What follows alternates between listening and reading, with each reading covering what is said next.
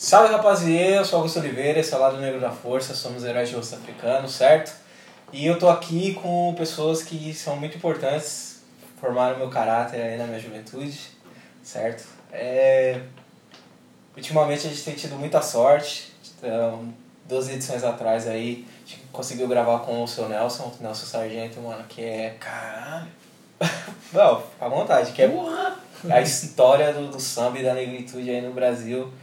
Boa parte da, da diáspora a gente consegue ter acesso através da, dos olhos dele, assim, porque não tem muito registro, né, mano? E o pouco que tinha, o pessoal tacou fogo, apagou de algumas formas. Mas, mano, seguindo a tradição do Pantera Negra, eu pergunto quem são vocês, vocês se apresentam, porque acredito na oportun... no valor das pessoas se apresentarem. Pela ordem assim. Pode começar. A ordem, é, a, é a ordem da, do menos tímido. É a ordem do menos tímido. Bom, sou Marcílio Gabriel. já pode falar as profissões, as áreas de atuações. Opa. Então, Pode falar todos, todos os skills, Manda, manda o CV no e-mail. Habilidades passivas, tudo. E tem uma galera que fala que é importante falar nome e sobrenome, né? Pra mostrar quem você é e falar as coisas que você acha relevantes na vida aí. Exatamente. Você Esse lance de sobrenome, É. antes da apresentação, eu sou Marcílio Gabriel, gente, que tá falando. Eu, eu, eu penso sempre quando a gente troca ideias sobre essa parada de sobrenome. Que eu não tenho Que, sobrenome. exato, por isso mesmo. Cara, eu acho isso incrível, mas a gente fala Mas enfim, a gente né? fala num, de repente num podcast mais pra frente aí sobre sobrenomes. É, bom, sou jornalista que atua mais na área musical, também radialista ah, e produtor multimídia. Atualmente ali eu trabalho com a ali na função da equipe né, de operação ali do Amiri e também estou no time da Mudroy cuidando da parte de marketing e digital. Tá bom, né? Ele é um label, mano. Ele é um label, ele tá. Ele é overseer, ele tá de cima vendo o que tá acontecendo. É que ele se vende mal. Essa é a real. aprendi. Pô, depois, de tudo, depois de tudo isso. Eu sou o Fábio Luiz. é, eu sou ex-skatista profissional. Eu rimo, eu produzo. Fui gerente de uma área artística da trama. Depois passei a cuidar de uma área meio que diretoria ali e tal. É, já trabalhei como consultor no Itaú Cultural. É, tem um selo chamado Mudroy, uma editora também. Já tive marcas de skate, já morei fora, já voltei, já me apaixonei, desapaixonei, apaixonei de novo. E tô aqui para trocar ideia com a rapaziada preta como eu. Da hora. É, seguindo aí, meu nome é Eduardo Ribas. É, eu sou jornalista formado, trabalho também com publicidade. É, sou criador, um dos criadores do site Perhaps, que é onde eu des- desenvolvi todo o meu conhecimento na área, felizmente, me abriu N portas aí do momento em que ele foi concebido em diante. Hoje trabalho como coordenador de comunicação na Laboratório Fantasma, Sou pai do Luke e do Chico, sou homem preto orgulhoso e vai ser demais estar com vocês aqui, admiro todos vocês, vai ser uma ideia muito boa. Viva, axé pra nós. Boa, é isso. E agradecer, né? Agradecer aí a- o convite. Estar Obrigado. aqui pra mim também é uma honra, porque é, esse time aqui A gente já trocou ideia com vizinha sua no caminho. foi legal, muito simpática ela, inclusive. É sério, é sério. Fala, fala aquela fita lá do que você falou dos Estados Unidos. Não, eu falei que isso não aconteceria com ele nos Estados Unidos. E se ele quer saber como é Nova York, pra ele ir na Santa Ifigênia umas três da tarde e esbarrar nas pessoas. Aquilo é Nova York. É, antes de começar, é que você foi no podcast ao vivo, né, Eduardo? É diferente, você também foi. É um pouco diferente, porque eu tenho convidados, geralmente tem mais pessoas da casa do que convidados, Ok. mas eu vou fazer as perguntas aqui pra vocês. Legal, legal. São três perguntas bem simples, assim. A primeira é uma coisa que vocês consideram overrated, qualquer coisa. Tá. Difícil, tem várias. Deixa eu ver. Quem pensar primeiro aí fala. Cara, eu tenho uma parada que eu acho que é overrated. Total. Que é a construção da, imagem do rapper no mundo. Qual é o papel do rapper na cultura? É, faz alguns meses acharam, esqueci o nome, de um compositor, é, músico canadense falecido, que acharam poemas dele. E nos poemas ele meio que dá uma tirada de sarro no status tanto do Jay-Z quanto, quanto do Kanye enquanto artistas. Né? É, do que seria o novo Kanye e tal. É, putz, ele é muito importante, eu deveria é, lembrar o nome dele. Mas eu não vou lembrar. Vai lembrar, vai estar no link aí, pelo menos É, uma depois, depois a gente lembra, mas eu acho que. Hoje é 4 de dezembro, é aniversário de Jay-Z, aniversário de morte do Frank Zappa. Então, é. Putz, quase veio o nome do cara. Enfim, tem outras pessoas que fizeram coisas grandes que, que precisam ser lembradas numa data como hoje. E, e então, a, a ideia da construção do rapper é uma parada que é muito overrated porque ela passou pelo filtro do homem branco. Então foram as grandes corporações que desenharam a ideia de quem é o rapper. Então, é, depois do Public Enemy, que era é um estilo de rap death, né? Era violento, mas era, um, era uma violência tanto da entrega das rimas e do que estava sendo falado, da violência que afetava o povo preto. E não necessariamente do que o povo preto fazia, da violência que ela mesmo é, ou gerava ou contribuía para. Então, é- essa parada que você vê, né, o gangsta rap tudo mais, é, atribuído ao Dr. Dre tudo mais, é, é extremamente violento, mas é eficaz para o homem branco. Porque é o homem preto falando que vai matar outro homem preto. É a mulher preta é, sendo chamada de, de puta, de vadia, né? É, é a criança preta que aos 18 anos já foi para a cadeia várias vezes. E é, é uma repetição É o bagulho que eu estava falando do filme que eu acabei de assistir, que é o Black Clansman, e o disco do Mickey Mill, pra fazer um paralelo lindo uma ponte, é o que ele falou, né? Que é Kings Killing Kings, né, mano? É. Que é a nova KKK, é isso. É isso aí, eles vão matar a gente de outras maneiras. É, Então eu acho que é essa ideia de. A ideia do, do, de que, do que é ser um artista de, de rap, mais do que ser um participante da cultura hip hop, a ideia do que é legal ou o que isso significa deveria ser é, controlada por homens pretos, por mulheres pretas, por crianças pretas. A gente é, virou toda uma, uma coisa só. Então você tem a parte comercial e a parte cultural, as duas se embolando ali o tempo inteiro, né? E, e é muito difícil dizer, sei lá, tem, a gente tem tantos exemplos, assim, a gente fala dos injustiçados. Eu tenho minha lista de injustiçados. Rascas, O.C., é um cara que ninguém fala dele, mas a, a Explicit, que é um cara que escrevia pro Puff Daddy. É, Um ele foi- dos, né? é, um dos. Ele foi da Bad Boy por muito tempo. Então a gente tem uma série, aqui no Brasil a gente tem uma série de, de, de injustiçados. Sei lá, posso falar do primeiro disco do, dos Alquimistas, produzido pelo Som 3. É, então tem um monte de artista bom de rap que só não virou produto, porque a partir do momento que está pronto é produto. Uhum. Então, é, a imagem é tão, é tão mal construída, e é a imagem que vai na frente hoje em dia, assim como para o skatista. Basicamente, o skatista vive da imagem dele, do nome que vende os shapes, e dele estar nos campeonatos certos. Ele não precisa nem ir para a final, mas ele precisa estar nos campeonatos certos. Então é a mesma coisa que um artista precisa estar nos festivais certos. Então o nome importa mais do que o efeito da arte dele e do que o resultado da arte. Não importa, tem um monte de artista que está no vermelho.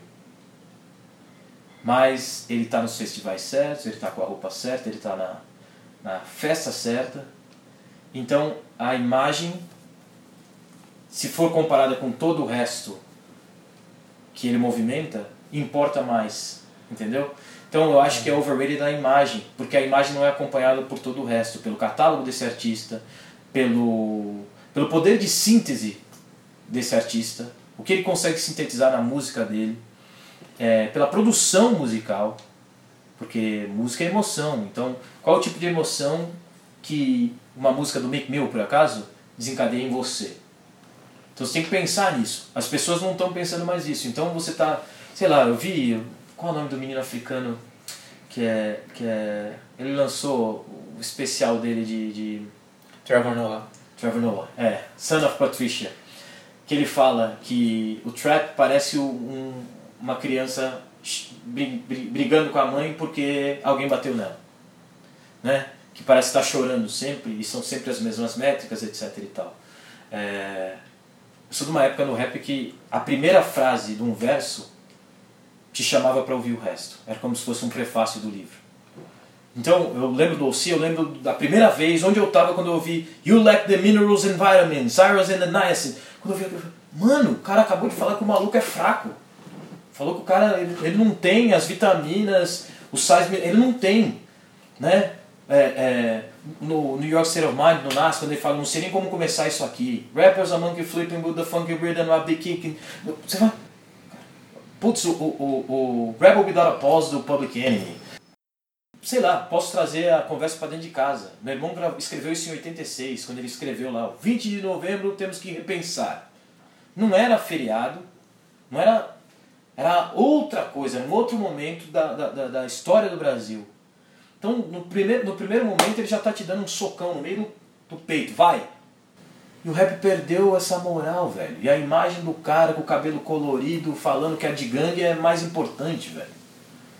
E, é. E é um absurdo isso. É um absurdo, velho. Porra, como assim? Mas o cara é um MC, é um mestre de cerimônias, beleza. Então talvez ele não precisa ser um lyricist, ele não precisa ser o cara que é o rap mais melhor desenhado e tal é, o cara mais avançado nas rimas. Mas ele tem que ser um mestre de cerimônias, ele tem que fazer. Porra, você vê um monte de cara fazendo show de costas pro, pro, pro público, o cara não tem. não sabe impor a voz dele, não sabe impor o, o discurso dele. Não sabe segurar o microfone. Não, não sabe. Mano! Ah, tem uns que é só. Não. Você, será que o designer vai ouvir algum dia desse podcast? então, não sei. É que o designer, o designer dança pras pessoas enquanto a música toca. Então, mas o designer ele tem uma coisa muito engraçada que eu colocaria o designer numa classe. É, não é. Falavam que. Um nome feio, chamavam de clown rap, de tipo rap de palhaço. Uhum. Falavam isso do Flavor Flav. E o Flavor Flav não é isso. Ele tem uma posição é, exata dentro do Public Enemy e ele desempenha o papel dele. A gente estava falando do Drake antes. Uhum. O Drake também é um ator. Eu acho muito do que ele faz medíocre. Enquanto artista, ele é medíocre. Mas ele está fazendo exatamente o que as companhias querem uhum. e ele é um cara que vale muito dinheiro. Então eu não coloco ele na mesma conversa que eu coloco Nas, Jay-Z, Kendrick, J. Cole. Ele não, ele não tá na mesma conversa. Ah, porque não tem as mesmas, os mesmos stats, né, mano? Então eu acho que ele é um cara que imita muito mal o Little Brother.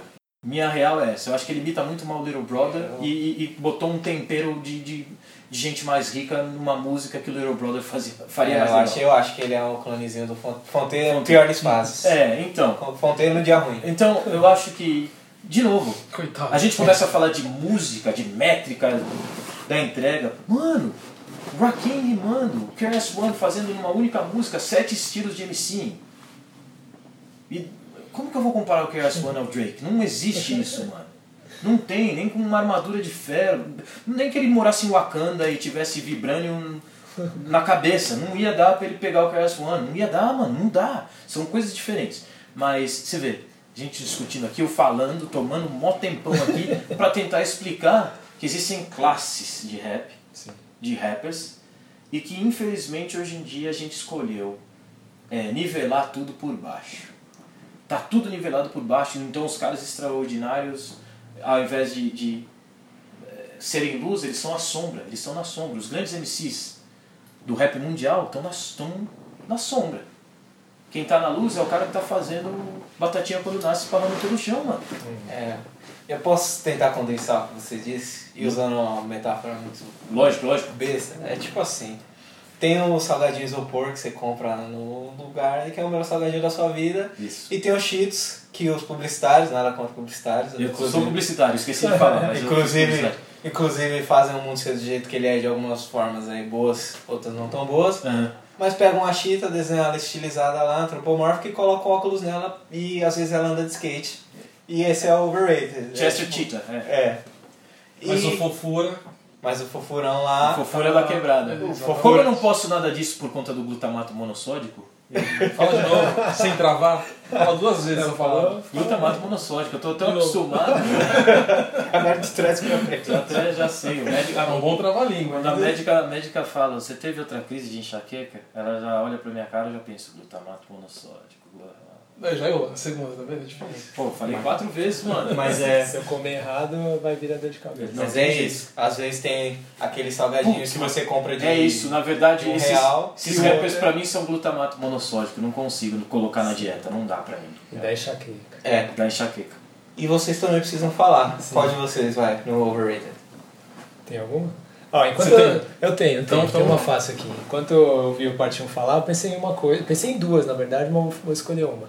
É, os números são overrated hoje. É, Eu acho que a, como tem muita publicidade envolvida, como tem muita grana rolando e tal, a gente é uma coisa se linka à outra, né? Lógico. A partir dos números inflados, que às vezes nem vêm da forma mais original possível Lógico que não. e que, e que vem por conta de que as pessoas pararam e deram atenção para sua obra, às vezes tem bots envolvidos e N outras estratégias, as pessoas olham com mais carinho, pelo menos a galera que tem grana, Lógico. para quem tem esses, esses maiores números. É, os números.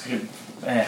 E aí, É, é, é, da rádio, né? Que toda rádio é o número um, né? Exatamente, toda a rádio É, número mano, um, toda a rádio é número um já faz anos isso aí, E né? todo mundo quer bater um milhão lá no clipe, mesmo o clipe não tendo conteúdo nenhum, né? E aí depois a gente descobre ali que você, se você investe 20 mil ali no YouTube, você chega em um milhão rapidinho. E se você consegue fazer o corte e levantar essa grana, você consegue passar uma imagem né, de um grupo que chegou a um milhão, artista que chegou a um milhão rapidamente. Enfim, pra tudo se dá um jeito, né? Tudo se dá um jeito. Mas é, é, é ruim pensar que, tendo números, você consegue abrir algumas portas, né? Não necessariamente você tem uma essência, você tem um conteúdo ali para passar. Né? É que a carga, a carga dos números também mudou. Tinha uma parada Sim. da indústria antes, sei lá. Eu tenho uma história muito engraçada. Eu morei na Califórnia e morei numa casa de gente branca, gente fina, biruta. E o Paul teve uma coisa que ele fez uma vez por mim, meu pai de intercâmbio, que não lembro qual canal, talvez tenha sido na BET mesmo, falou que o Eagles ia passar ia ser o número o disco número um da história da indústria fonográfica americana. Em 96 isso aconteceu. Aí o Paul chegou Fábio, você tá em casa? Tô, tô passando pra te pegar. Passou pra me pegar, foi a Tower Records e falou, a gente vai comprar Thriller hoje. Comprou três Thriller em CD. Eu falei, não entendi, eu já tenho isso em casa. Isso aí saiu em 82. Só faz 14 anos. Na época fazia 14 anos. Faziam 14 anos. É, e, e aí eu falei, mas por que, que você está comprando? Ele falou, não, porque se a gente não comprar, o Thriller deixa de ser o disco mais vendido da história fonográfica dos Estados Unidos. Que demais. E era um senhor branco, de classe média alta, americano, de família evangélica, que os pais foram missionários que moraram no Brasil durante um tempo. Então ele falava um pouquinho de português e tal. Mas. E na fila, tinha uma pá de preto comprando thriller do Michael Jackson. E eu fiquei olhando para aquilo e falei, mano, será que a gente faria isso por um artista brasileiro? Será que a gente faria isso pelo Milton Nascimento? Será que a gente faria isso pelo Martinho da Vila? Será que a gente faria isso pelo Paulinho da Viola? Hum, não sei. Tá ligado? Então eu fiquei pensando que essa parada do número, até a carga do número, pensando em matemática né, efetivamente, a carga do número mudou. O que o número representa nessa indústria de hoje também mudou. Eu acho que é uma coisa de biruta. E eu, assim, eu demorei. O que, que você me falou? O quê? Eu não sei se é coisa que. Enfim, você me falou alguma parada interna do YouTube numa das nossas reuniões. Eu falei, não é Sim, possível sim. que as coisas são assim. Sim, sim, já e você estão tá assim, me falando estão dessa história aí, puta, 20 mil investe. Porra, velho, mas isso não é é, é. verdade, mano. É, é verdade. Não, é tudo mentira. Esse mano. bilhete. Então, mano, então eu não sei essa história. Alguém fez essa piada, eu não sei o que significa. Ah, tem, Explica esse meme. tem o, o verso do Puxati fala isso aí, né, mano? O último. É, que a gente Who's eu vendo Forever. menos, mas a gente dirige os mesmos carros Sim. e tal. ele Fala isso. Sim. E ele é um cara que vai entrar aí ainda. A gente não entrou na pauta ainda e eu acho isso muito louco. Mas eu gosto Mas dele, ele é um gosto mano- muito do Pusha T. É um mano que gira muito, muita grana, assim, sem necessariamente. Se vender. E sem necessariamente estar lá no palco. Digamos, Sim, "Ei, eu fazendo todo o trabalho que o MC faz no palco ali, rimando, fazendo as coisas. Ou- executando de É outras que tem formas. tanto show de playback hoje em dia que eu nem sei se o cara tá lá. Se falar que tem um dublê, eu acredito que é um dublê também. Tinha. É, já de um show recentemente que rolou internacional falaram que não era pessoa, que era um dublê. Qual show? Não era do MF Doom, porque essa do MF Não, Doom é não, antiga. não. Ele não, ele tem vários bombotes aí, né, mano? E o bagulho é igual, igual do gibi, meu. Ele, É, cara, é muito inteligente. Houveram né? boatos aí que, que não era a artista que estava fazendo show aqui. Nick Minaj? Sim, porque ela não falou com ninguém, não olhou pra ninguém. E não É verdade, ninguém tirou foto, Ninguém né? tinha Não foto do existiu Minaj. fotos, nada. Que louco. Diz que ela veio, fez Será? show e ninguém sabe. Como Será ela que chegou é? e como ela foi embora. Será que é a mesma fábrica que faz o robô da Rainha Elizabeth? Pode ser, pode ser. Nossa, sabe? Já é do podcast para Putz, teorias aí da já- conspiração. Já vira que tipo, a Nick Minaj é reptiliana. Aí já virou né? outro bagulho. Vê Mas, a vitória final. Mas a, a, a minha ideia, é, acho que era até, eu ia comentar também sobre essa questão de, de números, né? Mais views, né? Popularmente views, que tudo Views Quando aí. você fala de números, você fala Views, views, ele views, tem mais é. views, né? É, porque exatamente até a questão mesmo da rádio que a gente comentou aqui, eu trabalhei muitos anos em rádio e para você, você é um artista, independente da sua qualidade musical, é, por outras questões, é, é, posso dizer, de acordos, de grana para você pagar para tocar, mas a partir do momento que você tocava numa rádio, eu falo tocava porque hoje já não é a principal forma de você é, divulgar um produto é, não está mais na mão das rádios. Está justamente na questão digital e tal. Mas a partir do momento que você era um artista que tocava na rádio, em qualquer horário comercial da rádio, você conseguia mais shows, você conseguia ir E pra tinha, televisão e tinha também, também uma, tinha você uma, conseguia uma até- receita melhor mês a mês. Exatamente. E que exatamente. é aquele papo da 105 que a gente teve lá atrás também, né? Do, do papel do Pode, exatamente, aéreo total. É. Só que hoje isso se aplica à questão de, de YouTube ou de qualquer outro tipo de Você tá plataforma ligado que o. Dr. Dre, quando vende uma produção dele, ele vende também o número de spins. Ah, é? É, porque a Interscope é de um. Tem um. Parte do investimento na Interscope, no selo, vem do Clear Channel. Clear Channel é dono do Madison Square Garden, de parte da Viacom, da MTV e da BT e da VH1. É, então, como eles têm várias rádios e o esquema de concessão de rádios lá é diferente do Brasil, que você vai pegar a concessão, você vai ver um monte de nome de político, lá é um outro rolê. E a Clear Channel é dona de várias rádios em várias praças. E então, quando você compra uma produção do Dr. Dre, ele garante tantos, tantos spins em tais markets, em tal, tais mercados. Isso eu acho uma parada muito louca. Talvez se algum produtor de, de sertanejo vendendo esse tipo de pacote. Sim. É uma entrega. É Como- possível. Não, o Sorocaba aí o pessoal fala que ele é o grande cafetão aí do sertanejo, que ele é dono de várias duplas, né, mano? É mesmo? Não, mas isso tem, as Ele duplas... É compositor, né? As- as duplas É têm dono seu- and As composer. duplas são donas de escritórios. Existem duplas que não precisam nem fazer show, ou duplas sertanejas que fazem um ou dois shows por ano, porque ela, os, princip- as principais duplas estão na mão dessa dupla. E aí você tem que controlar a demanda ali de tipo, Sim, esse aqui sim. vai aparecer mais. É, o diamante, né? Os Sim, diamantes sim, que joga no Os mercado. caras são, são empresários, são, são, são donos né, desses produtos, que são outras super bandas que estão até no mesmo patamar que elas, entendeu? Sério? Sério. Que louco. Sério. É, mas eu acho que a indústria mais organizada, se a gente for pensar, se fatiar em gênero, deve com certeza o sertanejo, né? Aqui no Brasil. Nesse momento eu acho que sim. É, que é o É, super, é, é o super gênero da Acho É que porque agora eles são o artista pop, né? Eles são artistas pop, mas não acho que não dá pra generalizar não, assim, de totalmente organizados, assim. Tudo bem, Eu mas os trabalhei quatro anos numa produtora que verdade, só lidava com, com, com música E sertaneja. tinha cara biruta Você- também que não Ah, sabia. não, biruta tá, tem to... ah, Nós quatro somos birutas, entendeu? Mas é biruta eficaz. Biruta, tô falando do biruta água sem gás, sem nada. Mas se você não falou a sua, mano. Eu, acabei, eu tava falando, Você tá falando do- dos views. Dos views? É, é. Ele lembrou, né? Eu tava emendando, na real, aí já foi. Mas, mas, mas é, eu posso até dar outra, outra parada que, que surgiu aqui na mente, mas só pra completar, que eu tava falando a questão da rádio, se você, tem, você tinha uma inserção de rádio, se você é, tinha já uma grande gravadora, uma major ali, claro que você tem essa entrada, dependendo do acordo, como Um eu comentei. suporte. Se você não tem um apoio de uma, de uma major, por exemplo, se você não tinha, você tinha a questão mesmo do, do- do popularmente conhecido como jabá, de pagar pra, pra tocar e tal. Então que com segue isso... firme e forte, né? Segue firme e forte. Mudou um firme e pouco, né? forte, Virou- um volume menor, vamos Virou, virou, assim. virou um outro monstro, mas Justamente tá por aí. não ser a única opção para você lançar um produto e fazer chegar nas pessoas, né?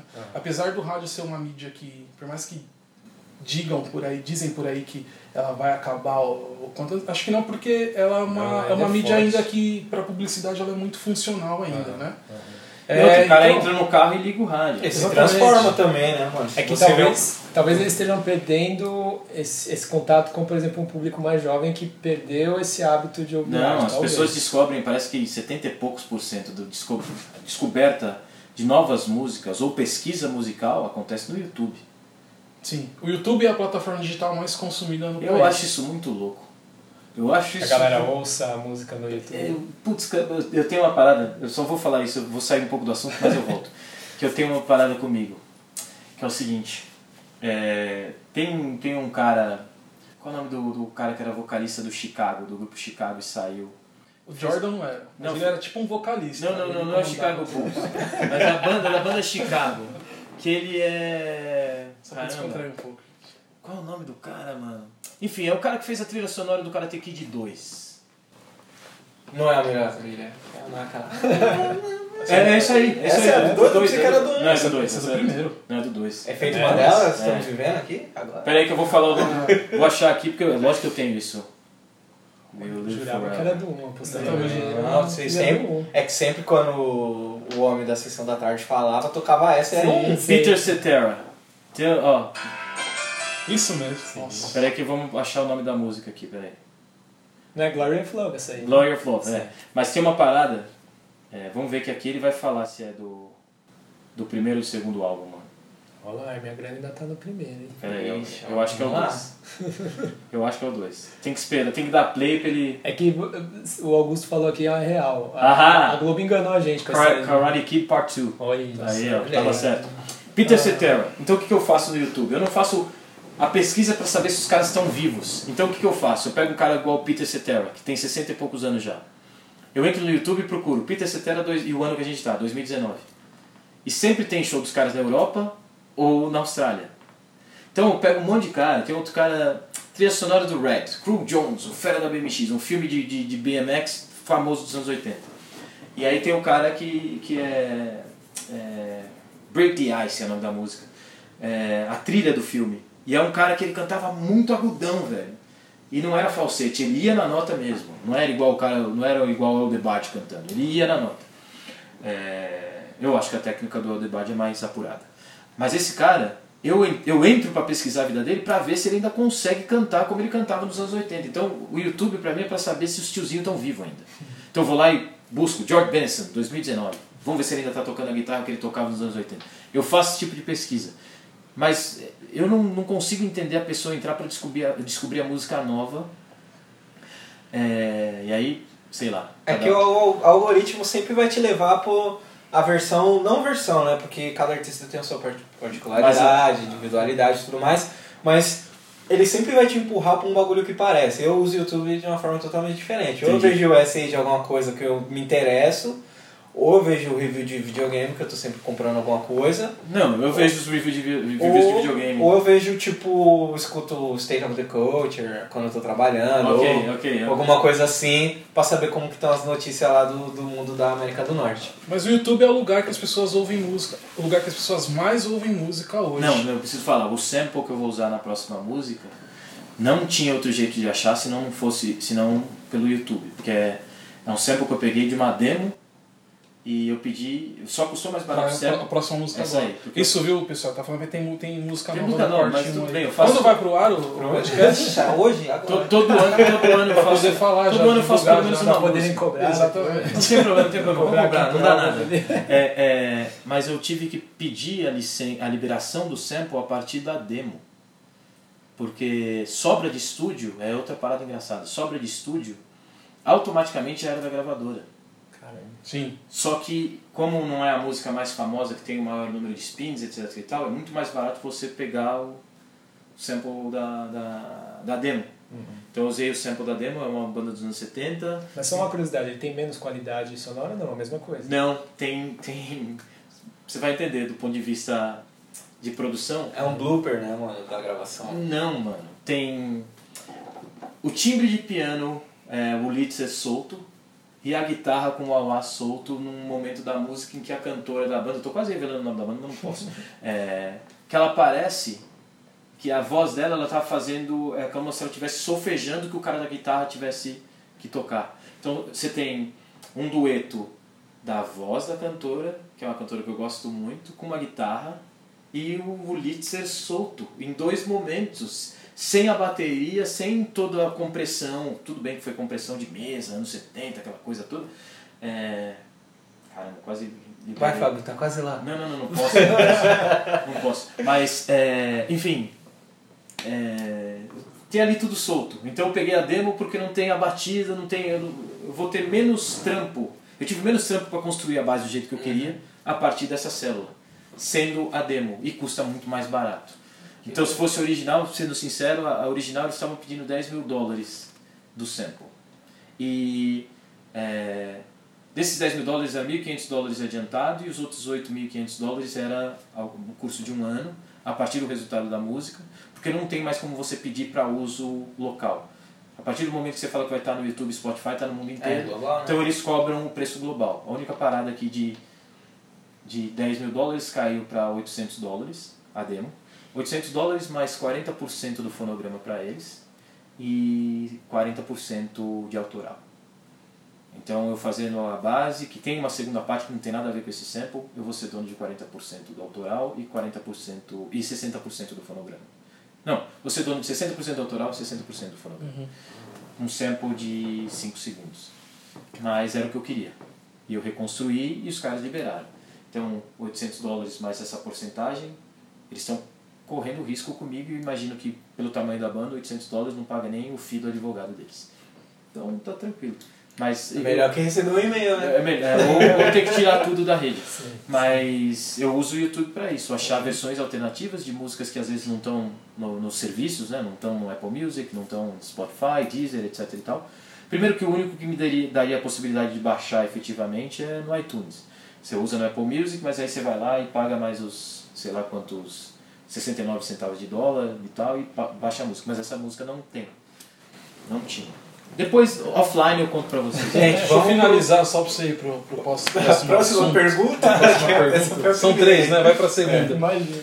É, eu usei o exemplo do rádio e completando até a ideia que o Edu falou, é, da questão de você, de repente, ter a inserção da sua música na rádio você conseguir diversas coisas com essa, que é o que se aplica hoje à questão dos números, né? devidos aos seus investimentos e, e, de certo modo também a popularidade que o artista já tem, então quanto mais números ele vai ter, isso a gente não pode Mas tem é, relacionamento também. Relacionamento agora é um custo fixo do artista, que agora não necessariamente tem a ver com a gravadora. Tem artista independente com números gigantes. Então, a- o mercado digital abriu essa possibilidade para um, um artista não ter, de repente, nem trabalhar nos, no- nos moldes de uma gravadora ou precisar de uma gravadora. O intermediário, na verdade, é vezes, a própria plataforma. a própria plataforma. Você tem distribuidoras, mas a, a- tem plataforma já Fazendo fazendo, o trabalho direto. direto. Né? Isso é uma coisa que está cada vez mais rápido. Assim, né? E quando os artistas independentes começarem a se tocar que essa possibilidade ela é real já está acontecendo, Não vão assinar com gravadora nem fudendo. ninguém. É, ninguém. O único que tem um exemplo aí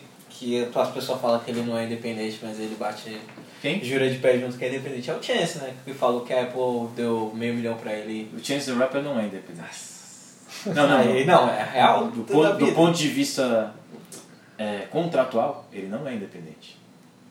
Ele não é independente. Não, ele fala que ele é, que eu disse. Que... O pensamento dele das músicas pode ser independente. A gente te- pega muitas, a gente tá pegando aqui muitas referências de artistas internacionais, mas a maioria das coisas que eu tô falando se aplica muito ao mercado nacional. Lógico. Sim, né? Essa questão de números mesmo. Então, necessariamente, falando a linguagem que todo mundo conhece, que todo mundo sabe, fala e reproduz, né? não é, nem sempre o que é bom é o que vem primeiro, é o que está lá em cima, entendeu? Então, muita coisa que é de qualidade, de repente não tem. Não tem os mesmos números, nem o mesmo alcance. Exatamente, acho que isso entra muito na questão que É. ele falou, né? É a questão da grana mesmo, né? Às vezes se você for for Sim, pegar. que é o lance que você se assustou dos investimentos que eu estava comentando É, quando você falou tarde. investimento, eu- E isso é real, Sim, isso sim. está Às vezes- acontecendo também. Às vezes se for pegar o menino Aubrey aí que tá fazendo vários zibilhões de, de plays aí, quantos dinheiros desses tá indo pra conta do Aubrey realmente, desses zibilhões E a gente sabe identificar, 25% mano. desse valor. E, e- e falando a real, a gente sabe identificar Porque é da Universal, né? Mas é Artista fora quem escreveu, às vezes, às vezes A e vai repartição da coisa. A gente sabe Sim, identificar quando,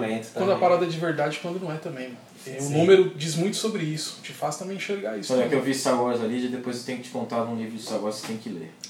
Mas vamos pra próxima Vamos aí. pra próxima. É, a próxima é o underrated. Já né? deu aí, ó. Você tem o overrated o underrated. Já tem uma hora e meia aqueles caras. Quanto tem que ter o podcast? Quanto costuma ter? Na tempo? verdade, eu faço com o meu coração, né? Então, Pode ter uma hora, pode ter dez minutos. quando o Boga tem duas horas e meia. É. Ah, então ideia. Não, Ih, mano, mano. O 7545 vira aqui Pega mesmo. o né? Uber, mano. Você você tá. Pô, meu Uber tá, tá travado, Mano. Eles querem que eu tire uma, uma selfie pra comprovar que sou eu. Do nada. Tira o selfie. Ah, eu vou mandar selfie pra falar que sou eu, velho. Mano, o banco faz semana. isso. O banco faz isso também. Os bancos É, digitais eu tô, todos fazem tô com ele isso. travado, preciso tirar essa selfie. Mas, cara, se aí já tá. Todo mundo tá ouvindo já esse podcast É, eu tô tranquilo, Tá lá, velho. tá lá o Snowden ouvindo a gente sentado lá na A gente acha qualquer coisa, vai pro mesmo lado. É mesmo? se vira. Mano, bandeirão aqui, ó. Pra sempre tem ônibus. Exatamente. O Parque Dom Pedro é ali do outro lado. Não, Não, eu a vou gente- pra Zona Oeste. Eu vou a pé pra casa, daqui pra Climação. Você tá pertinho aqui. Tá só. Então, Qualquer coisa, esse, underrated. esse, esse, esse aqui tá bem macio. Qualquer coisa eu tiro um É. Nossa, É. fica aí, pode parar. É, só liga pra mãe e avisa, pelo amor de Deus. É. É. A realidade. Vai lá, mano. O underrated, gente. Começa aí, Marcílio. É, deixa eu falar por último. É, eu falo pra caralho. Cara, Agora é o Under, né? É. o Under. Gente, não precisa focar em coisas mega importantes, pode falar. Gente, o underrated é você colocar a sua batatinha no milkshake. Esse é um bagulho que poucas pessoas fazem. Mano, eu gosto disso. Na verdade, essa é a terceira pergunta, que é um conhecimento, uma sabedoria Tá, que você quer não, dividir. não, mas bem. o underrated. Eu vou, eu vou falar da minha, da minha área de atuação por muito tempo, que foi a questão da comunicação e tal. E vou falar isso aplicado ao rap, ao rap nacional. É, tem muita gente boa, de vivência, de, de histórico na parada. É, eu falo muito boa que, que tem o conhecimento de, de escrever, de falar sobre. E não tem. Não tem isso é, reconhecido Então você acha que o jornalismo não- do rap é. o jornalismo rap, principalmente. É, tanto que hoje, os, as, as maiores. Quem, quem tá pautando o rap hoje são pessoas que, ao meu ver, quem tá pautando fala pra todo mundo, e quem tá falando que o que é bom e o que é ruim, são pessoas que, ao meu ver, não têm o conhecimento que outras têm. E eu falo de vivência, falo de atuação, falo até de cor, mano. É, Tá ligado? Você fala que é o pessoal, geralmente quem perde o campeonato aí que tá dando as regras do jogo. Exatamente. pra- Que tá. Aí Que tá quem entendeu, E, entendedores e, e a gente, eu falo no modo geral, acaba dando valor para isso, mais para esse, para esses do que para quem realmente.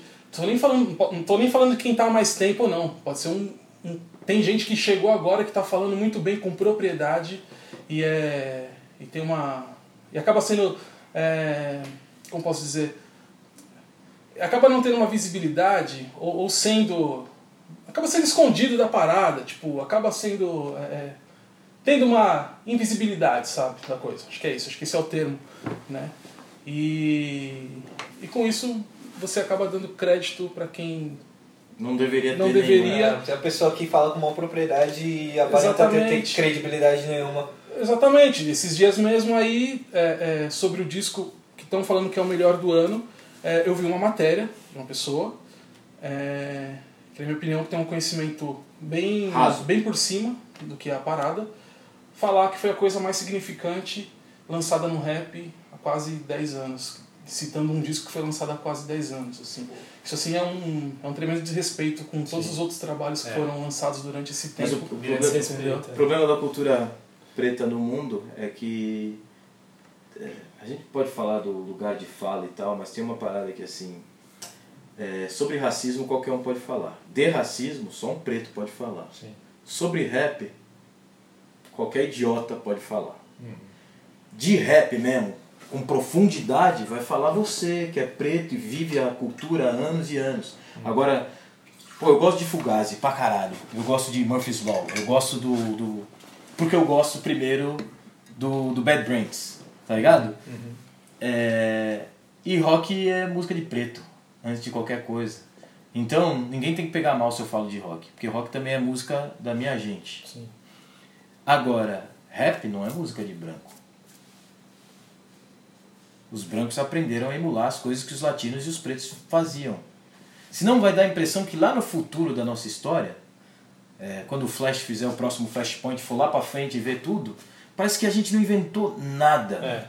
Uhum. Tem uma frase do Rafão. Que tudo aconteceu, tudo aconteceu porque os caras empurraram. Uhum. Não, a gente libertou vocês. A gente Você eles É, na tem o papo do Libertador ainda. Tem a frase do Rafão, que é uma linha dele que é muito foda, que ele fala que se deixar até o cavalo de fogo era branco, mano. É, mano. É. Os caras querem tudo pra eles já faz tempo. A colonização não terminou. E só estão querendo as coisas todas de outro jeito, igual você falou ali atrás. né? É, mano. É, Eles querem. Eles, É, eu, eu, eu falo isso só, porque Chester Cheetah, eu aprendi o nome dele, nunca mais só nessa conversa aqui tem duas pessoas que, que sempre escreveram sobre rap. Tem eu, tem o Eduardo. assim. sempre escreveu. É, E eu já tive que discutir com o Eduardo, mas o Eduardo é. é homem de palavra. Você lembra quando você deu o espaço do bloco pro moleque que era um Lembro. pirateiro? Puta, meu, eu fiquei puto, mandei meio do tamanho do planeta. Pirateiro? Nossa, é, é um moleque lá de Santos. Putz, mas o menino fazia Ele o ripava tudo, botava no ar lá. Putz. Mas ele, ele também escrevia, tá ligado? Sim, sim. E eu conversei com ele com, tipo, bem de peito aberto, assim, numa curiosidade real, assim, de entender. Mas ele tava certo, eu tava errado. Eu não deveria Eu ter não mandado sei, aquele. não sei. Não, não deveria ter Não, mandado. eu acho que foi uma conversa. Não, não, mas eu mandei um e-mail do tamanho de uma bíblia pra ele, velho. Não deveria ter feito aquilo, não. Não, Me eu- arrependo. Esse é e-mail- Nem deu uma conversa. Esse é e-mail que não- poderia ter sido uma reunião. Putz, esse é um e-mail que eu poderia não ter nem olhado o que esse cara tava fazendo. É que era. é, é, são coisas que eu. Vou falar assim. Tem um cara que é dono de hoje, hoje em dia de uma grande rede de lojas. Mas ele tinha uma loja de discos. E ele tava pirateando mixtapes minhas. E eu fui lá e quebrei uma par de coisa. Era um 20 de abril, meu aniversário. Fui lá e pedi para um amigo perguntar se tinha um CD meu. Tinha, era um piratinha meu. Eu quebrei uma par de coisa na loja. E fui encontrar esse cara depois, por outras loucuras da vida, e o cara até hoje ele é meio na segunda comigo, porque eu entrei na loja dele e quebrei umas coisas. Então na época, eu achava que eu não, eu não dependia de mais ninguém. E eu era o linha de frente, era o cara que fazia, era o que executava, era tudo, então eu tinha que me proteger, eu não tinha ninguém por mim. Ah, é, a loja tá vendendo pirata? Vou lá quebrar tudo. O moleque tá botando no blog dele, ah, faz três dias que saiu o mixtape, eu ainda, ainda não, quando a ideia era essa, eu ainda não tinha recuperado o que eu tinha gasto na mixtape. E o moleque tava fazendo fama botando meu trabalho no blog dele. E diferente do que o de leve pensava na época, eu não achava que isso estava me ajudando de jeito nenhum. Porque eu fa- fazia uma mixtape com o mesmo. é, com o mesmo afeto, com o mesmo carinho e gastando a mesma coisa que eu gastava, gastava num álbum. Só era um disco mixado. Mas era gravado no, estu- no estúdio do Wanda, parte gravada na minha casa, eu pagava mixagem, masterização, como era um álbum normal. E aí eu fiquei puto que esse moleque fazia isso. Aí um dia eu tava olhando no Perhaps, que era o site que eu mais visitava, e falei, mano, O cara tá aqui. o cara tá dando entrevista como se fosse artista, tu tá louco, mano. Aí eu, eu liguei pra ele e eu não consegui falar. Eu vou, eu vou te mandar um e-mail. E aí eu mandei um e-mail falando um montão. Enfim, é outro momento da vida. Sim, sim. Agora eu não tinha nascido ainda. Se eu já fosse pai, eu não ia fazer essa bosta. Não, mas abriu uma pauta ali pra conversar, acho, que, acho que foi importante. Conclui aí, Marcílio, que aí eu já tenho uma na cabeça É que eu posso falar. Não, não, eu acho que, acho que é, bem, é bem isso mesmo, né? Jornalismo. É, o jornalismo. E os, E a propriedade ali pra falar. Propriedade, Acredito que os pesquisadores, assim, Sim. para além do um pouquinho do jornalismo Sim, também, Mano, mas as pessoas que são conhecedoras, assim, aí já a pessoa só não. E de Não uma é que ela de um não jeito- quer aparecer, tipo. É, e de, de uma forma genuína ali Não, cara. e, que vai na essência. Mas né? é o pessoal não que- No hype ali da E, e isso até a questão dos espaços, né? Essas pessoas não têm espaços em lugares que poderiam, que querem falar sobre rap com propriedade. É, o pessoal que vai fazer o que Eu os falo de grandes veículos, entendeu? É. entendeu? Tipo, não tem, não tem um preto, mano, falando de rap, tipo, nos Ó, grandes veículos de não é- mídia, de esse- que fala de música. Ele não, é pre- ele não é preto, mas a gente precisa falar o nome dele. Você já ouviu falar do DJ Caverna? Ele trabalhou na Porte Legal por muito tempo. Então é importante sempre falar o nome dele. Tava trocando ideia com o Célião, com o Célio. DJ Célio, parceiro do Marquinho, eles têm uma loja de discos ali no centro. Promo Only. É o seguinte, eu vou contar a história do Caverna rapidamente. Porque é o seguinte, o Caverna é um cara que ele fazia... Quando você pegava os primeiros discos de rap brasileiros, estava lá escrito pesquisa. DJ Caverna. Caverna era o cara que, por, por trabalhar em loja de discos, ele descobria quais, quais os discos de funk que tinha um loop de bateria solto, alguma coisa, para poder ser usado na produção desses discos. E as pessoas não falam do Caverna. A gente já viu alguns documentários falando sobre o rap brasileiro e ninguém fala o nome do Caverna. Eu não sei onde o Caverna está trabalhando agora, ele foi um dos vendedores da porte legal do Dário durante muitos anos, sempre trocou muita ideia comigo, e ele falava isso pra mim, eu gosto do seu som porque você pesquisa. A molecada tá ficando preguiçosa. É... Caverna, eu não sei onde você tá, mas eu tô aqui no podcast falando de você. Isso é uma peça importante do jogo do rap brasileiro, da cultura hip hop brasileira. E a gente tá aqui, eu tô aqui lembrando de você. Fique em paz aí, velho. Vamos que vamos. Só queria falar isso, porque ninguém fala o nome de Caverna. Esse é tipo o batedor, né, mano? A pesquisa mesmo, ele vai achar o bagulho É, outra pessoa. D- tipo, DJ da antiga. Como ninguém fala do Telésforo também. Te- Marcos Telésforo. No começo ali da é isso parada. mesmo. A gente tá falando agora. É que eu falei, eu falei, eu fiz uma entrevista há pouco tempo que eu falei do Marcos Telésforo, eu tô falando novamente. É um dos, uma das canetas mais poderosas do rap brasileiro. A noite de Thaís de A noite Taíde. Ele, ele escreveu mais coisas com Taíde. É... E, mano, Marcos Telésforo já é falecido, Uhum. esteja em paz. E, e caneta poderosa do rap brasileiro, viva. Isso aí. Eu- Aliás, fa- fechou? Demorou. Falando em caneta, então, meu underrated é a caneta. Porque, que louco. porque acho que emendando também um pouquinho com o que a gente falava antes, né, de números e de artistas sem essência, acho que hoje a gente é, tem tanta distração no mundo aí, né, tanto, tantas coisas para deixar a gente mais atento com A ou B, ou quem grita mais alto, que a caneta acaba sendo menos valorizada, né? E aí aquele MC que vai lá, e, mantendo o papo no rap, né? O MC que vai lá e, e pesquisa, que tenta trazer o que ele né, acha que é mais relevante, passar uma ideia ali de futuro, ou de, de progressão e de, de, de melhora, e de herança, e essência O e mesmo, tal, acaba... mesmo pensamento crítico no Também. rap. É, também. até mesmo também. se ele não tivesse, ele só tiver no Bragadote. Se ele estiver ser. escrevendo um código bonito, Sim, sim. eu acredito que é uma criptografia ali, né? Se ele É. estiver escrevendo um código bonito, sim, tem umas sim. rap da hora, tem é. um malabarismo ali. Sim, ele teve um trabalho. É uma pesquisa também, né? Pra você Exatamente. pôr uma métrica né? Sim. interessante de estar falando aí pro Jedi.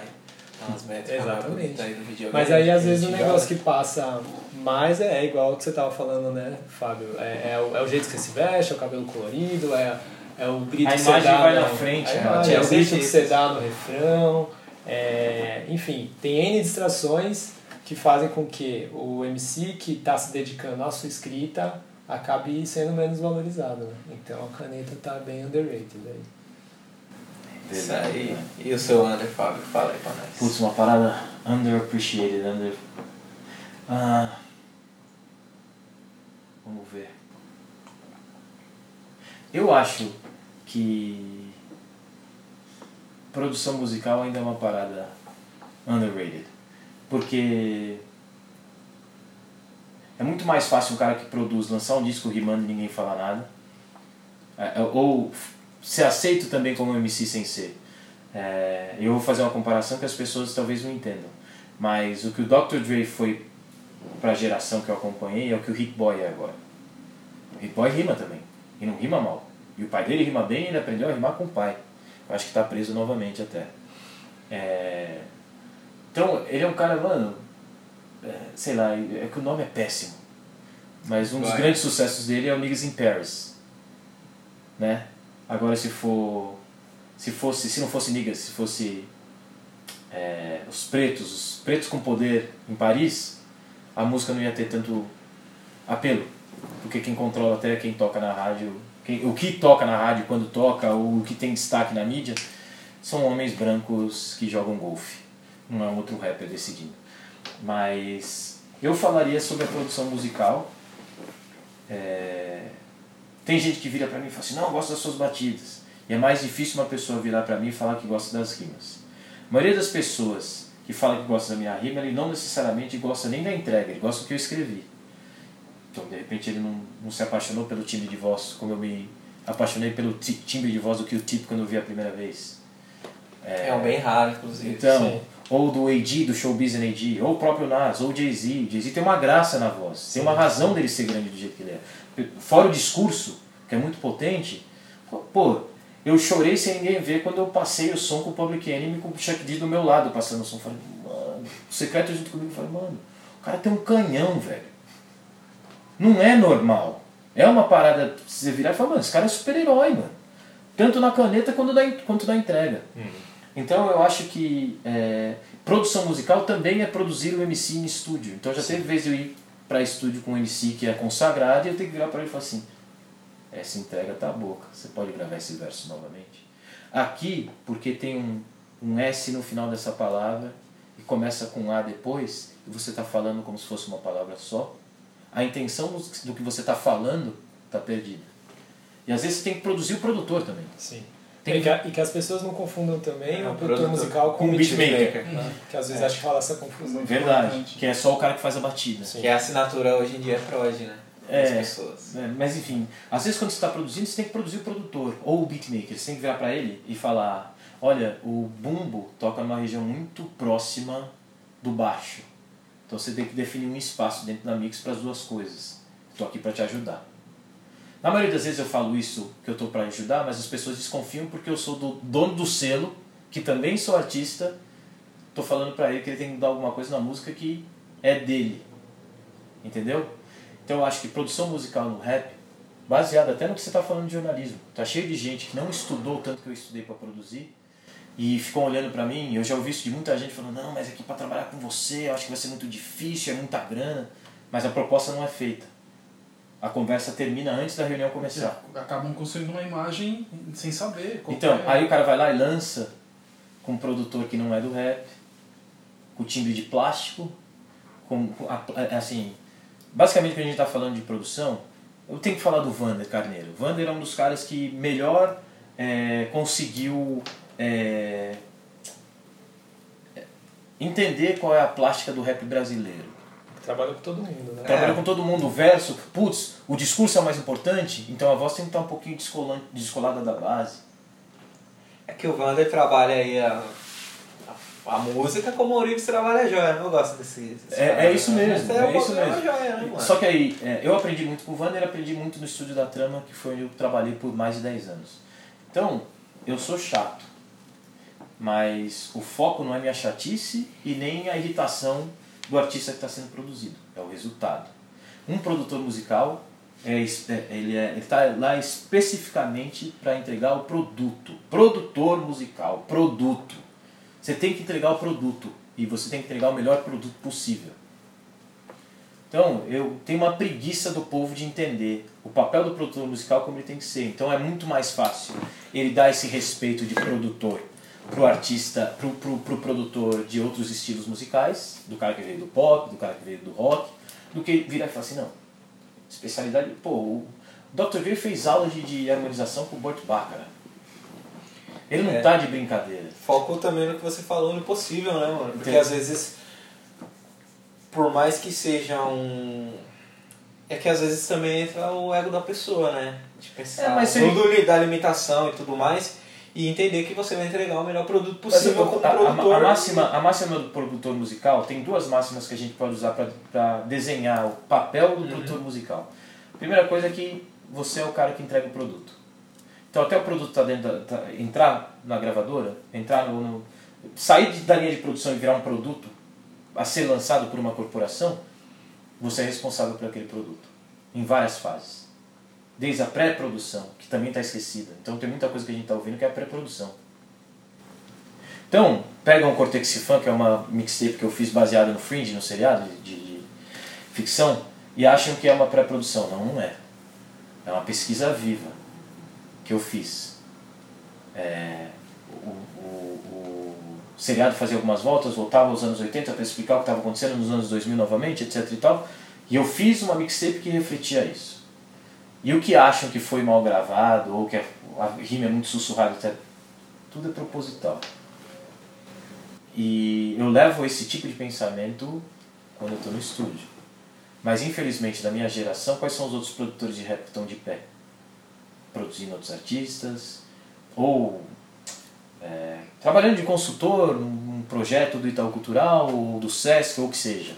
Sabe? Ou lançando outros artistas e tal. Então eu acho que tem uma parada de, de ser ah, o, o, o artesanato da produção musical no rap é menosprezado.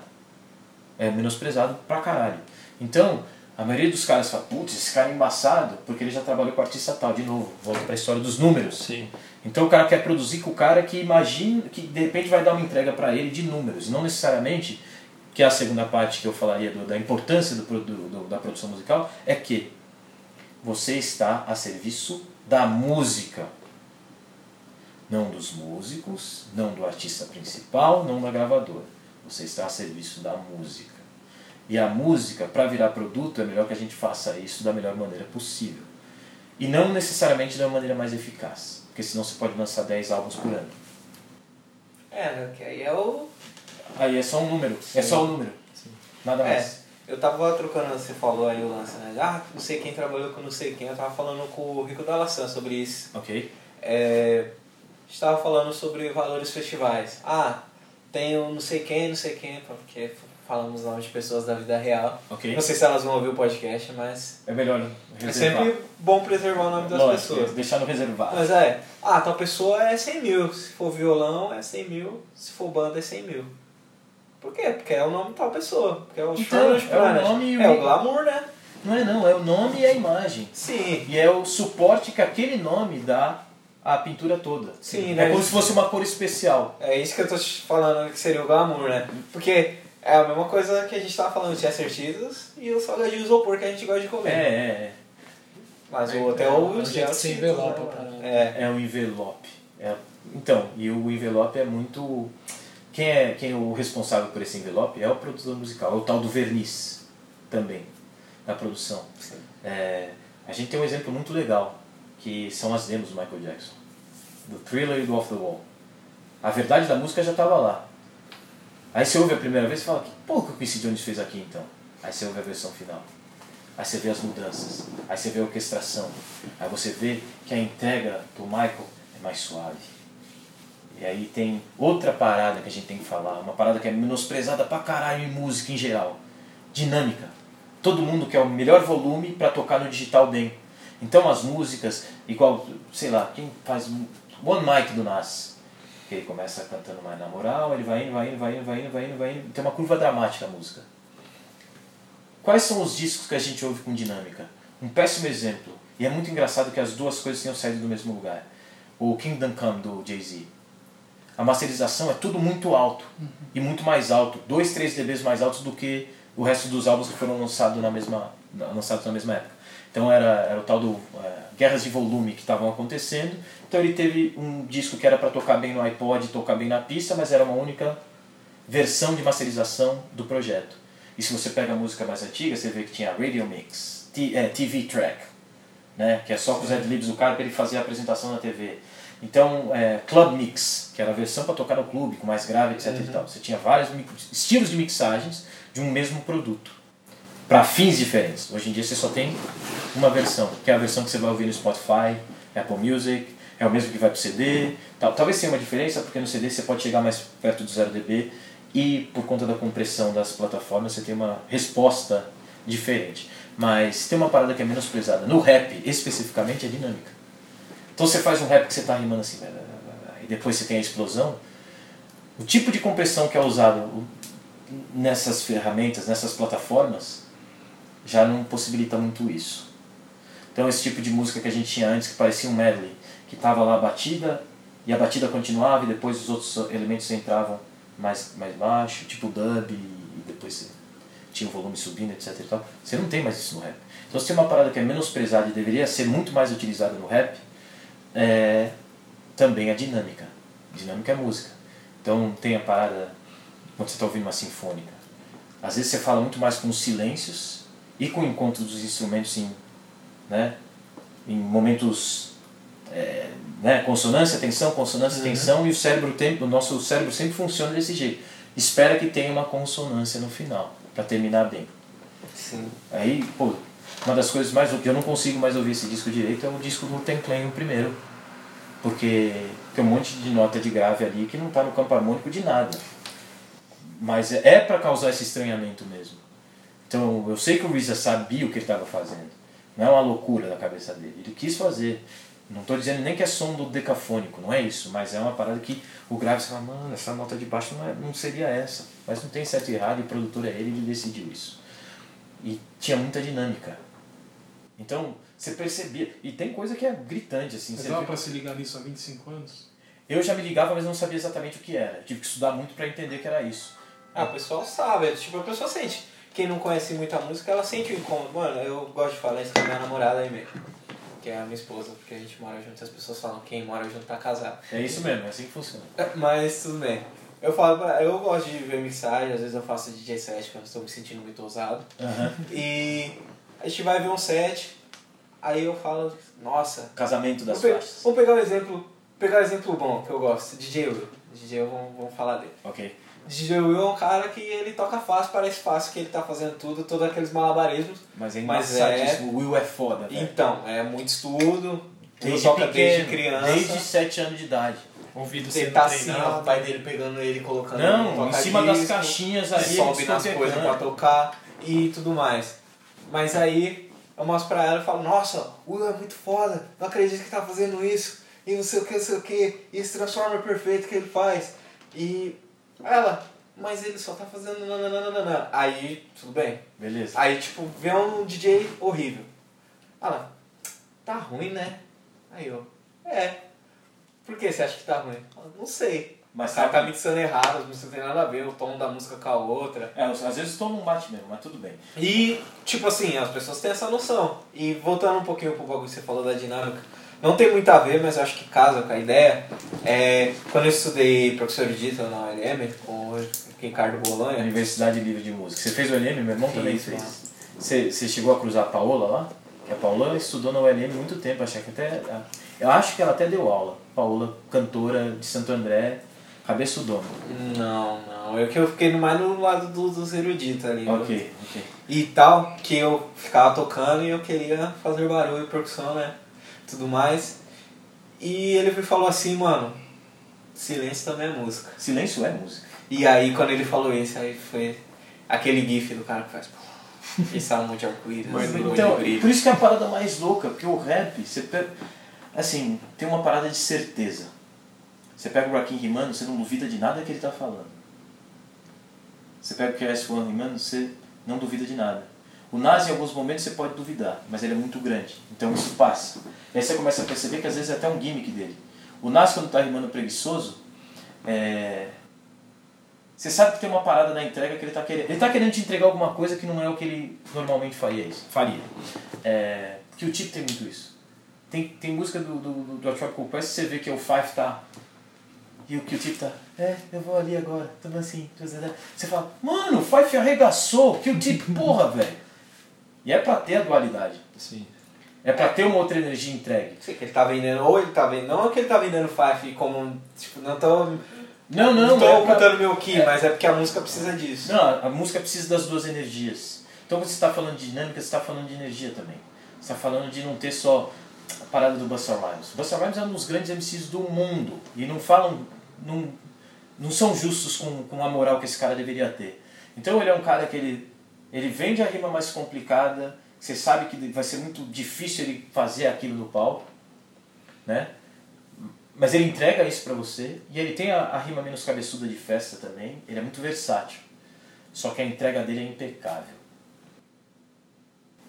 Tem um vídeo depois, assista ver ao vivo, posso falar. Ele é embaçado. É... Tem um vídeo que é a parada mais legal, que eu mostrei pra minha filha pra ela entender o que era o rap pra mim. Ela tem 9 anos. Tem um vídeo no Sway in the Morning, que é o Scarface falando. Ele falou assim: Eu imitei um monte de MC, mas eu, MC, eu imitei os MCs certos. Eu imitei o, eu imitei o Big Daddy Kane, eu imitei o Chuck D. Aí ele falou, ele começa a contar a história de que ele tava num show do Chuck D e falou pro Chuck, Chuck D, se você fizer essa música aqui, é, é, Black não sei o que lá in the Hour of Chaos. Eu não sei porque eu estou esquecendo tudo quanto é nome de música hoje. Enfim, aí é o, o Scarface, que é um dos MCs que eu mais gosto, falando que ele não aguentou, tomou o mic de alguém e entrou, subiu ao palco e fez o, a música com o Chuck D. Aí o DJ do Sway in the Morning coloca a música. Você vê a expressão mudando do Scarface quando te coloca uma música do Public Enemy que ele tinha falado e ele começa a fazer o verso. E ele começa a olhar pro DJ da, da rádio falando assim, mano, você não vai fazer isso comigo. Eu vou rimar o bagulho, mano. Você não põe essa música. Aí ele põe a música, ele olha pro Sway, ele fala, mano, eu vou rimar. E ele começa a rimar e fazer todos os ad-libs do, do, do, do Chuck D igual. Ele fala, mano, o Chuck D é um monstro, mano. E aí você fala, aí a música inteira, ele começa calmo, aí ele sobe, aí ele desce, começa calmo, aí ele sobe, aí ele desce, aí ele mantém. Então, é música pra caralho. Tira a base, tira tudo. A voz do cara. Aí você fala, mano, eu cresci assisti, eh, ouvindo o, o Gil Scott Heron, ouvindo Les Poets. Primeira vez que como veio pro Brasil, eu fiquei de tradutor dele e tava com a camiseta do Les Poets, eu falei, nunca ouvi muito esse tiozinho, esse tiozinho. Aí quando em 2004, 2005, quando ele lançou o single produzido pelo Kanye, que tem participação dos caras, eu falei, ele já tava com a camiseta dos caras em 99, mano. Aí comecei a estudar, né? A revolução não vai ser televisionada. A parada do, do primeiro single do Big, do Party and Bullshit, é Les Poets. Aí você começa, putz, então a oratória é importante.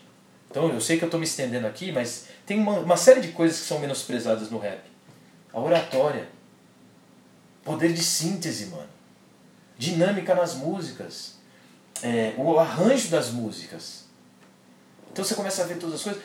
Essa parada de ficar olhando o produtor de rap como remix, ah, ele pega uma versão e faz outra. É isso que ele faz. Mano, produtor musical, você tá louco, mano? Eu dei a mão pro Dilla, velho. Às vezes eu acordo e falo, não é possível que isso aconteceu. Troquei é, uma, ideia... é uma coisa que você falou que o Nasa acorda e fala, caralho, eu sou nada. É, é, eu troquei ideia. eu, troquei ideia né? eu troquei ideia de produção musical. Eu, o B Plus, marido da Talma, hum. e o Mad Lib. Os... Eu ficava olhando e falando, mano, ninguém vai acreditar. Ô, Fábio, na moral, mano. Pensa o dia é... que eu tava lá na roça. Eu, sei, eu sentei assim, e eu tava aqui, e a mão coçando pra celular, gente, estou aqui com o Fábio.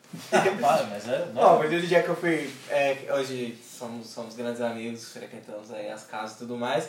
Mas o dia que eu fui a primeira vez fui na casa do Rincon. Porque tem a sido... Danilo é firmeza total não, desde mas, sempre, mano. Mas é diferente porque o, o Danilo ele é um super-herói, né? Ele o Danilo é muito na E aí depois ele... Puta menino bom, tô muito contente com o sucesso dele, Sim. de verdade. Sim. E aí ele deixou um pouco de ser meu super-herói de todas essas coisas e passou a ser meu amigo. Só que é a primeira vez, não, não, cola lá em casa que eu vou te mostrar as músicas. Aí eu, tipo, cheguei, quer um café? Não, não, não com café não, mano. A sua está suave, tá suave. E aí, é sossegado, não sei o que, não sei o que. Eu por fora, eu, suave, por dentro, caralho, mano, não, tô na casa do cara, aqui, ó, onde ele fez aqui, isso aqui tá fera, uma música foda, vários versos monstros, não sei o que. Danilo é embaçado E demais, eu acho que o hip hop e a gente já destruiu a pauta, mas tudo bem. Não, vamos aí, eu acho que é esse Deixa momento que a gente tá vivendo. É, e que o hip hop traz muito disso também, né, mano? O bagulho de você realizar. Não, não que sejam mini sonhos, mas, mano, quando que você vai achar. É uma realização. É que a pessoa. É importante, que, sim. Que o verso do, daquele cara que mudou a sua vida, ele vai apertar a sua mão e você vai falar com ele, você vai discordar dos bagulho que ele tá falando, porque é uma parada também, né?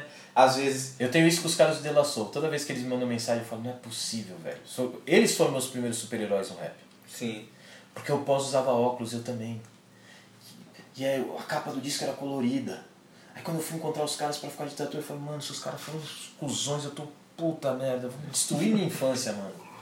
E os caras são na moral, me mandam mensagem de Feliz Ano Novo, de Natal, meu aniversário. Sim.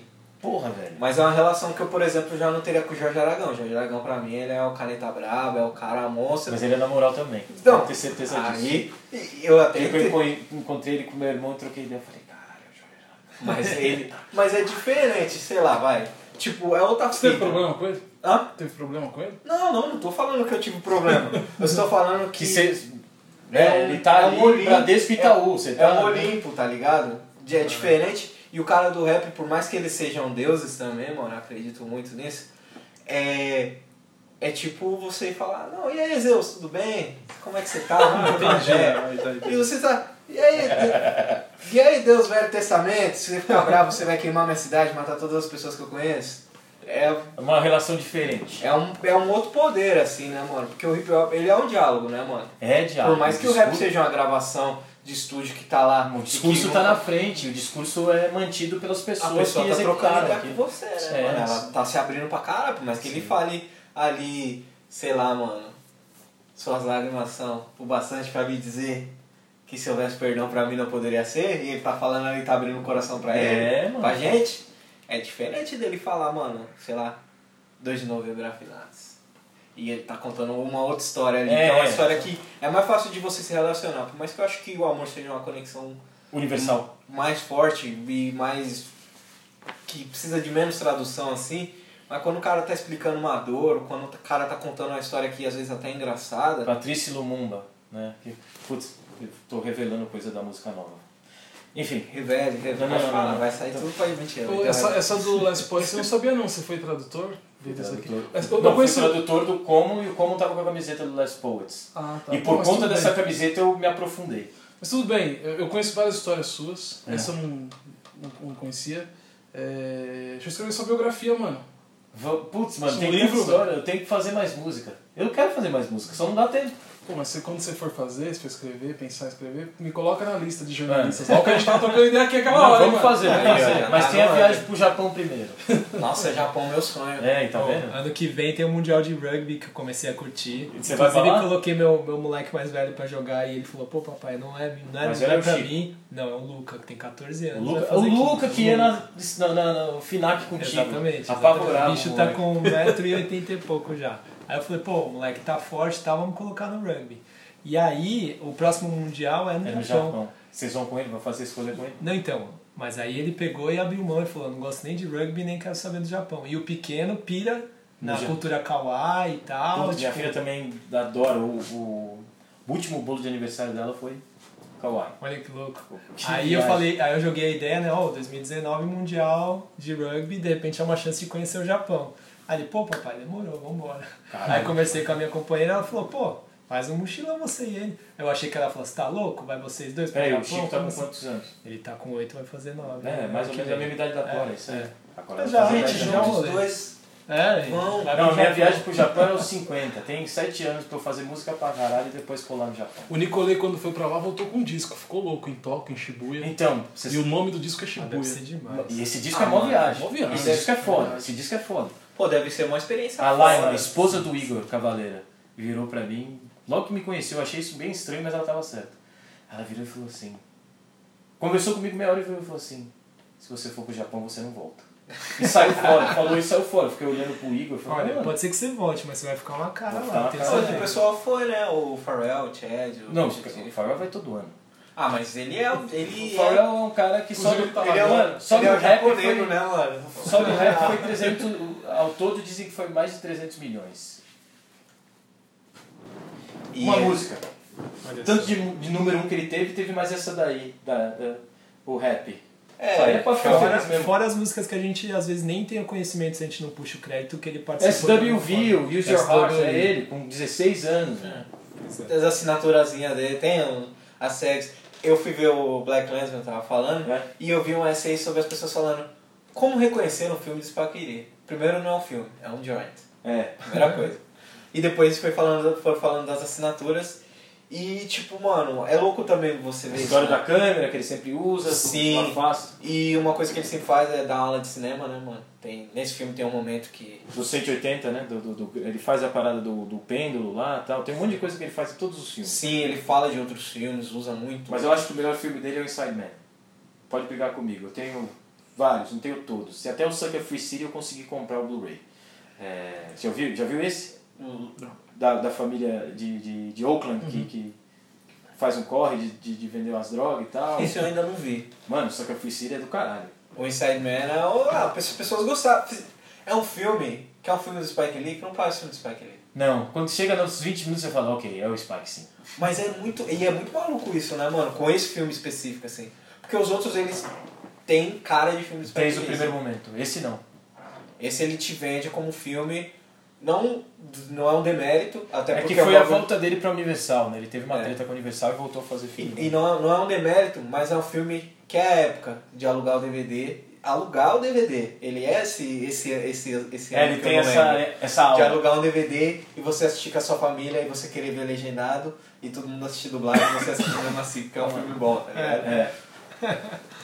Mas é bem louco, assim. E, mano, eu nem sei porque eu falei isso, mas do, do Black Clansman e das assinaturas. Ah, por causa da assinatura do Pharrell, Pharrell. da tag, né? Do- Tem, tem, tem, da tem. marcação, né? É, mas eu, assim, eu acho o Pharrell genial. Mas eu sou amigo de um moleque de Virgínia é, que tem um, uma dupla que foi produzida pelo Rick Rubin com o Chad Hugo, que é um filipino. É- Parceiro, pra- parceiro dele parceiro no... dele, do Neptunes. Neptunes. É, o Chad Hugo é foda, velho. Fala um pouco o nome desse cara. Esse é embaçadíssimo. Um. Ele era o líder da banda marcial que os dois tocavam, fizeram high school juntos, tal, tem toda uma história. E ambos são é, foram aconteceram na indústria trabalhando com o Ted Riley, o cara do Blackstreet, de quando ele era do Guy, do projeto anterior dele. E fala um pouco o nome, o nome do, do Chad, ele é foda, ele é embaçado também. E tem uma cena em Virgínia, né? Então a gente tem que falar de, do, da Missy, tem que falar do Timbaland, mas tem uma cena nova. Tem um rap novo de Virgínia que ninguém tá falando. E o cara que tem a visão e tá ajudando todo mundo, a gente ia falar dele depois, o cara que tá por trás de tudo que tá acontecendo, Pusha T. Aí, ó. Virginia Beach é, é a área dele. Sim. E a brisa dele, né, mano? E é um, dos- é um dos que eu gosto, assim, ultimamente eu falo que eu gosto de rap de adultos. Que é Coke Raps, né? Ele sempre fala da cocaína, mano. Não, não, não, não é nem por causa disso, mas é porque tem uma visão de negócio que fala, não faça esse tipo de coisa, Não, faça esse tipo de ali. coisa, negocie dessa forma, olhe no olho dos olhos das pessoas. É tipo um como fazer amigos e influenciar pessoas. só que bom. tem uma versão. Não, mas tipo, Jay-Z tem isso, o Nas tem isso. Que é a, a parada que, os fala, que o pessoal fala que é dar game pras pessoas. É, né? dá- quando, dá você um- tá, quando você tá rimando. Game por 9,99 ou 14,99, dependendo do valor do CD lá fora. É, e eu acredito muito nisso. E uma coisa que ele fala muito, né, mano, tem um Trouble on My Mind, ele fala, né, behind the scenes, put the strings like you pedal. Que é isso, mano. Você não precisa ser o Shana Shana, você não precisa ser o Aubrey Frontman Graham né? pra É. ser o, pra ter um, pra ter um bagulho. Sim. Você pode estar numa posição... E olha que louco, isso aí volta pra pauta, hein? Sim, É, é. porque, tipo, Ah, os caras os cara sabem bailar, mano. Aqui nós, nós estamos escrevendo um código, gente. Exatamente. E aí as pessoas não decidem. Aí, você podia estar apresentando um podcast num grande veículo de, de comunicação, mano. É disso que eu tô falando. Sim. Entendeu? Você viu como, Ó, vocês já voltaram. Eu tô procurando o nome do cara de Virgínia. como já explorou bem o assunto? É, mano, é isso aí. Sim, sim. É que às vezes é que depende muito do, do convidado também, né? E aí a gente tá aí mostrando o capô do, do Fusca. É, Mas, o conhecimento do apresentador, entrevistador, às vezes pode salvar uma entrevista se o convidado não conseguir é o quebrar. né? É. Porque a ideia, a ideia da pauta, né, como MC de, originalmente de freestyle, é tipo assim, mano. Desenvolver o bagulho de acordo com, com conforme as coisas vão Achei o nome do menino, depois procura a música dele. Gabe. Gabe Niles. DJ Sup Ladies. Eu fiz a arte desse. Eles tiveram música em comercial e tal. Eu fiz a arte de de uma série de coisas dele e tal. É, aqui tá o comercial que ele usou aqui. Ah, que Mas- louco. Mas o, é um puta produtor, velho. Trabalha. é, trabalha com. Ele tem uma. Agora é a moda lá nos Estados Unidos seus retiros de produção. O Jazzy Jeff faz um, né? Não sei o que lá. Production Tipo os campos, os É. assim. E tem um que é do Rick Rubin, que é só pros caras da interna. E aí o Chad, junto, o Chad é, sempre leva uma, é um padrinho e um apadrinhado. E esse último ano, na parada lá do, da casa do Rick Rubin, onde tem aquela entrevista do Kendrick com o Rick, foi ali que ele me mandou, eu tô aqui com os caras. Era o Fade to Black que o, que o Jay-Z fala, pô, o cara tem um leão na, na sala, um negócio assim. É, que ele é budista, né? Ele tem uma, não é, um, não é Não, imagem não, de. Buda? Não, eu não lembro. Ele falou que alguma coisa. Mano, o cara tem alguma coisa desse tamanho na sala. Esse é o mesmo que tem o trailer, que é o trailer que é a técnica dele, né? É, ele faz a, a, a técnica. É Eu o, preciso assistir esse pra eu lembrar o que É o trailer não, um ônibus, eu acho. é um ônibus que ele converteu, não é isso? Sim, é um ônibus isso, viagem bem é. fora, é o do bagulho do. Ah, ele é o. do David Letterman. Que é uma entrevista que eu acho É muito do. Jay-Z. E que, e, que, e que essa série é foda, né? Do David Essa série Letterman, entrevista. Mas entrevista entrevista é ruim. foi logo que aconteceu a parada da entrada do. Foi logo que o Trump entrou, eu acho. Sim. Foi gravado logo que o Trump entrou. Ou tava pra entrar, não tinha rolado ainda. o- Acho que tinha acabado de lançar o. É, é, de, E- é Press pro 444. E a treta do. A treta do, do com o Kanye tava muito fresca ainda. Sim. Então ele não tava à vontade. E É. na terceira pergunta já foi a história do Kanye. Sim. Pode ser isso. A impressão que eu tenho. Mas eu senti que ele tava mais. Assim, é, ele tava mais aberto pra, Ele pra tava, mostrar uma, uma, uma sensibilidade ele tava falando com um cara tão rico quanto ele. Sim, sim. Eu acho Por isso que ele tava à vontade também. É, eu, acho que, é. a gente- eu acho que ele tava num, num no momento rap de adulto, ele tinha acabado de sair do 444. Sim. Sabe, eu não sei se vocês, mas, mas, eu já fiz, mas eu já fiz terapia. Quando você também, faz, também. Quando você faz terapia, você quer ficar falando sobre o que você aprendeu na terapia para as pessoas.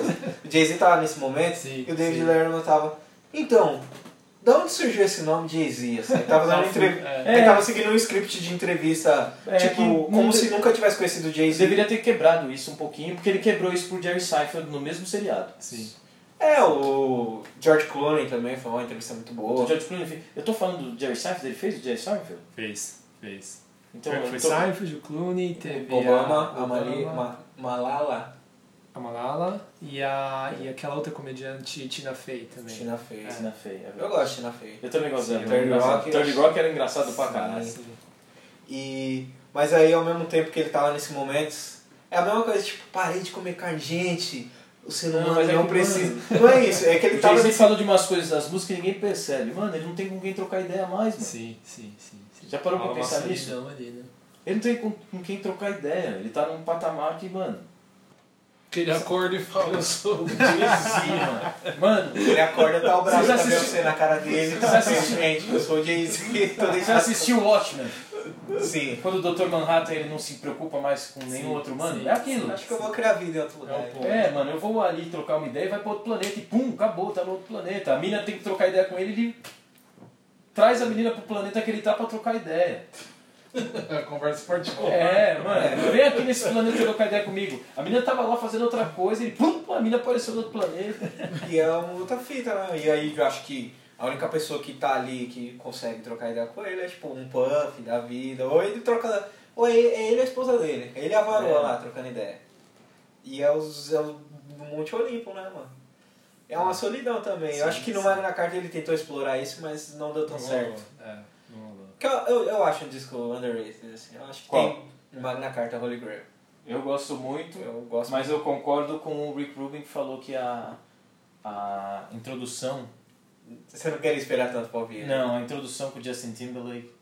Eu sabia que em algum ponto a gente ia chegar em Justin Timberlake. Ah, Eu esse, tava esse pensando cara, esse isso. cara é um aproveitador. Quem ouviu frequência Caralho, modulada tava com parte minha mão, 1 mano, por favor. Os caras é um aproveitador. A gente tem o Michael Jackson, vai cagar no mar. E quem fez ele ir pra um lado de emular Michael Jackson Foi o Pharrell. Foi Foi o o Pharrell. Sim, porque ele tinha músicas prontas pro Michael Jackson que foram rejeitadas. E viraram o E disco ele- do, do Justin Timberlake. Exatamente. É, fora que a Janet tem uma força do caralho na carreira É, dele. depois se E fudeu. ele depois se Ela- jogou ela, ela se fudeu. Ela se fudeu. E é um bagulho que poucas pessoas falam, que ele é mal aproveitado das mulheres aí. Toda vez que acontece alguma coisa que ele vai lançar, ele fala mal da ex-namoradinha dele, que é a Britney Spears.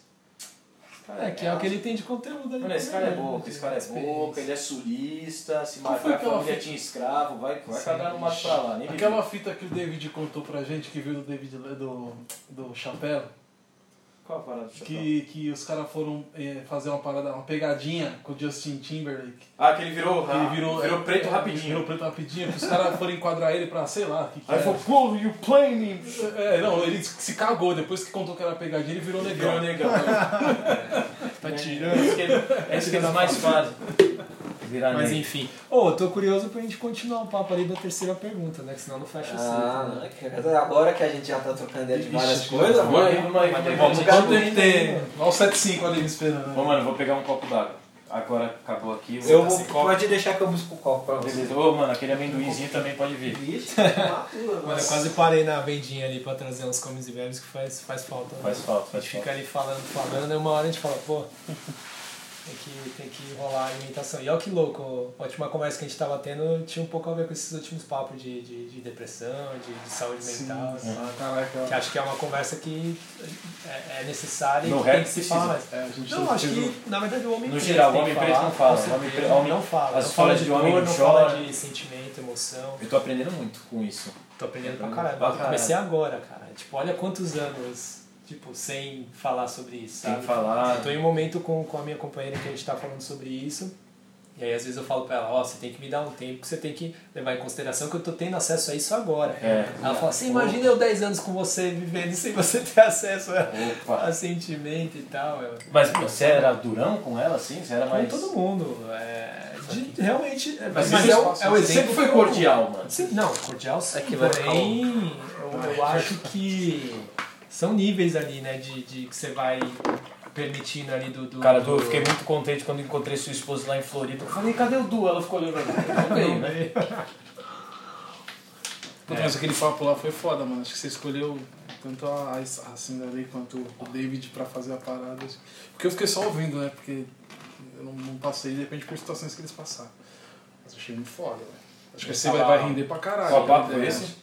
A gente É, seu entrando, podcast? Né? Acabou É. entrando. Né? A, a conversa começou falando sobre, é, sobre música, música negra especialmente, Ups. é, e, o, e a autoestima Aqui, tá que, aqui, tá vem, que, a gente, que vem e que a gente consegue tirar a partir daquilo. Né? Então, de se enxergar como preto e de se enxergar como uma pessoa bonita, é, que tem acesso a qualquer lugar que você estiver disposto a, a, a se enfiar ali e tal.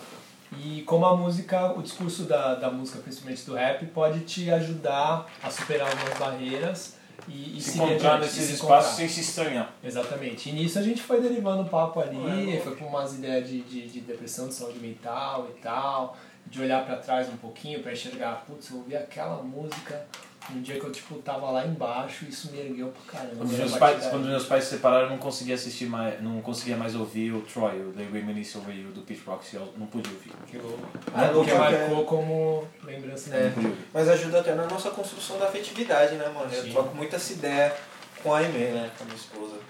Que agora eu não posso mais falar namorada já que ela- Daqui a pouco ela chega e vai É. te corrigir. Eu vou começar a chamar ela de ex-namorada agora, que ela é minha esposa. Então, tem uma música no Mixtape minha que é Ex-Namorada Nova. Porque foi quando a, Cora, a Carol noivou, quando a gente noivou. E a gente fa- troca muita ideia sobre isso, né, mano? Como se sendo um casal preto, como que essa configuração aí, como que é, né? A gente ter acesso a essa informação de que a gente pode se expor. Esse é um bagulho difícil. E com a música, né? A gente fala do Jorge Aragão um pouquinho mais cedo. Lógico. E ele é um mano que, quando você fala suas lágrimas são o bastante pra mim dizer que se houvesse perdão pra mim não poderia ser. Ou até o Soeto também chega, Sim. chega numa parecida. jeito ali, né? É, Pagode é profundo também, sim, mano. não, pra Pega o caralho. pagode 90 ali, você. Sim. Pô, a sofrência. Lógico atrás. que, inclusive, aí eu vou, vou dar um ouro de graça pra pessoa que eu não quero fazer, mas é, tem que ter o react dos pagodes, mano. Para as pessoas, já que tá todo mundo reagindo às coisas, mano, imagina É. que louco alguém explicando para as pessoas que o que é o violeiro toca e se toca de olho no chibio da morená. É. Quem é, tem uma visão de vila, entendeu que o cara tá a, fazendo. vila, a vila já entendeu. A vila já- Vai, vai traduzir para o povo do Morumbi. Então, mas aí a pessoa tem que ganhar um dinheiro no processo. Sim. Que é esse react aí. É. Mas, mano, a profundidade, né? E um bagulho que eu sempre falo quando eu tô no rolê e toca pagode pras pessoas que eu falo brincando, né? É que é o bagulho que, mano, os caras, os função mesmo, o cara tá tipo com a nove na cintura e tá chorando porque o Sim. Jorge tá falando um bagulho mó Sim, foda. sim. É que rap mais antigo tem um outro peso. Candeia, quando eu escuto, eu falo, caralho. Sim. Cartola, caralho. Você fala, mano. Sim. E pra construção da nossa afetividade, né? Esse lance de se expor. E você vê um mano da idade que tem, tipo, se você for pensar aí, é, até o próprio Nelson Sargento, que já passou por aqui, não aqui na minha casa ele não veio, felizmente não consegui trocar Não, mas essa ideia ele, com ele veio contigo, velho. Não, mas ele você tava. a essência dele tava né, no, na, na ideia que a gente trocou, esse nível de exposição e como a gente pode aprender com as músicas, né, mano? Uhum. E a Ah, mas gente. bem, isso é da cultura negra, né? É, Ancestralidade, mano. É, Sim, do, aí, do né? verbal, do, do griot, passando Ó, as histórias. só falar uma parada. Ninguém chorou nessa parte. E tem uma parada que se fizerem o segundo show do, no segundo filme do Pantera Negra, eu vou pirar. Que é o seguinte. Pantera Negra é o super-herói mais poderoso da Marvel. E diferente do que aparece no filme, ele consegue acessar o plano astral sem ter que passar pelo processo uma vez que ele já está É, já. iniciado. Sim. Certo? Você entendeu o que eu tô dizendo. Tem uma série, duas coisas que se fizerem fudeu, porque a treta mais fudida do Pantera Negra contra um oponente acontece num quadrinho do Quarteto Fantástico. Que é ele contra o Surfista Prateado, que são os meus dois. Puta, o bagulho, ele dá a chave de braço no entidade cósmica, gente. Então, Os, heróis mais, os dois heróis mais fortes. Mas aí tem uma parada que é o seguinte: sabe quando ele acessa o plano astral e você vê o quanto ele é cora- corajoso? Ele vai lá no. Ele vai no Orum e fala, não, mano, vocês estão errados, vocês não podiam ter feito isso com a criança. Eu não posso morrer agora, eu tenho que voltar lá e resolver. Vocês não resolveram. Ele brigou com os caras. Mano, ele brigou com, tipo... Com os, com os caras do astral. Eu acho... Eu... Ele, Folgado. Ele folgado. E, e voltou e fez o que tinha que fazer. Só que tem uma parada que é o seguinte, tem uma cena num outro quadrinho do, do, do Pantera Negra que ele tá tomando um piau, como diria meu pai. Mano, ele acessa todo mundo, vem todos os. os ancestrais, os, todos os antigos reis de, de Wakanda descem da árvore como, como panteras, descem e aparecem do lado dele. Aí você tem uma imagem no quadrinho que isso é- eu era muito novo quando eu vi isso e é muito forte pra mim. Que é ele no centro, indo pra batalha, e estão as almas de todos eles atrás dele. mano. Arrepiou. Nesse, no filme eu chorei. Que é isso Sim. que você foi fazer lá. É isso que pediram pra eu fazer. Pra buscar, né? Mano, você tem que buscar sua ancestralidade. Isso E aí tem uma hora que é um super-herói, preto, rico, inteligente pra caralho, com todo mundo e fala, vem, mano. A gente não teve isso, mano. Eu tive o Comandos em Ação, que era branco. Tive É, o, mano. o Mario, o Luigi. Quem teve isso foi o Almoço Pois Primo, é, mano. É, quem tem isso é o. Almoço Primo, mano. Tipo, na época do filme, assim, a gente tem o nosso toque especial, né? Eu sendo o tio do rap, Lógico. que sempre tem que inventar alguma coisa, e o tio legal que tem vários videogames. Aí a gente se cumprimenta, não sei o quê. E agora, papapá, papapá, e faz Wakanda Forever. Lógico. Teve um dia que a gente saiu, acho que foi, foi o J. E aí eu fiquei ali, ali na frente e tal, tava com ele, levei, né, que ele gosta de música e tudo mais. E é bem louco porque ele gosta de música e ele não nasceu com a audição dele, né? A audição dele ele recebeu através de uma cirurgia. Sério? E é louco, mano, ele vai nos bagulho, ele vive tipo real oficial, assim. Meus dois sonhos que eu realizei na minha vida foi, tipo, o dia que teve o show, e eu toquei, o DMN também tocou no mesmo dia, e tava todo mundo lá, e eu tava aqui, Olá. e o Malcolm, DMN, curtindo. Olá, olá, tudo bem? Oi, Beleza? Boa noite. Boa noite. Dá boa noite pras pessoas aí que estão casa, a casa é sua, né? Tá. A Oi, gente tava gente. almoçando. Não vou nem dar oi pra não atrapalhar, desculpa aí. Não, já Pode. tá Já participando. atrapalhei, né? Não, não atrapalhou não. Não, jamais, você tá fazendo parte. Participação especial. Oi, tudo bem? Oi, tudo Beleza? bem? Olha lá.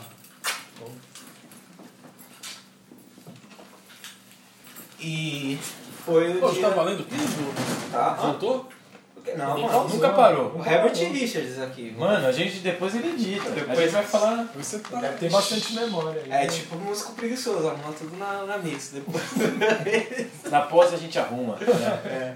Mas foi o show do, do Ila J, que ele foi cum- cumprimentar o Niak, né, Fernando? E aí apertou a mão, apertou a mão, fez Wakanda Forever junto. E, tipo, E o Niak pira nessas É. coisas. e eu, mano, que fita, mano. Tipo, e não tem, né? Mas pra falar, né, o bagulho que você falou. O momento que eu chorei seco. Tipo, No filme? Cha- Chaves não tem comida, seu Madruga engole açaí, mano. Foi o. Quando o Indiadaka bebe o suco da flor coração, né, mano? Que vai falar com o pai. E ele Volta vai falar pra- com o pai. Oakland. E tipo assim, a parada do. É ligado à energia da pessoa, você vê que a experiência dele do é diferente. T'Challa é tipo assim, mano, ele vê. Tá, tá, tá, tá, tá, vou ver a ancestralidade dele. Mas você vê, ele, inteira. ele é um imperialista, né? Isso é muito louco. Sim, porque, não, mesmo. mas ele vai mudar, a partir da, mor- da morte do primo, ele muda. E no quadrinho, que o Monger não morre e não é primo dele. Não. É uma ele, outra é, ele é coisa. um maluco doidão lá, que é, era é, wakandano lá É. também. Mas do bagulho da diáspora mesmo, né, mano? Onde que a ancestralidade dele tá? No, no Kif, quarto sala, assim, ó. Dois, dois por dois. É. E ele vira um molequinho e, e o tio dele, né, vendo, e o pai dele vendo É tudo tem uma- aquilo. tem uma história se de- não de- tem uma lágrima pra ver, "Mano, todo mundo morre todo dia. E é uma criancinha desse tamanho. Então, mas é porque isso, tem um né? nível de pureza que é necessário quando passa pelo processo. Também, né? O bagulho do Pantera Negra vai ficar mais louco quando ele deixar de ser o rei, a Shuri assumir e ele ir pra Nova York pra casar com a Tempestade e começar a trabalhar na ONU.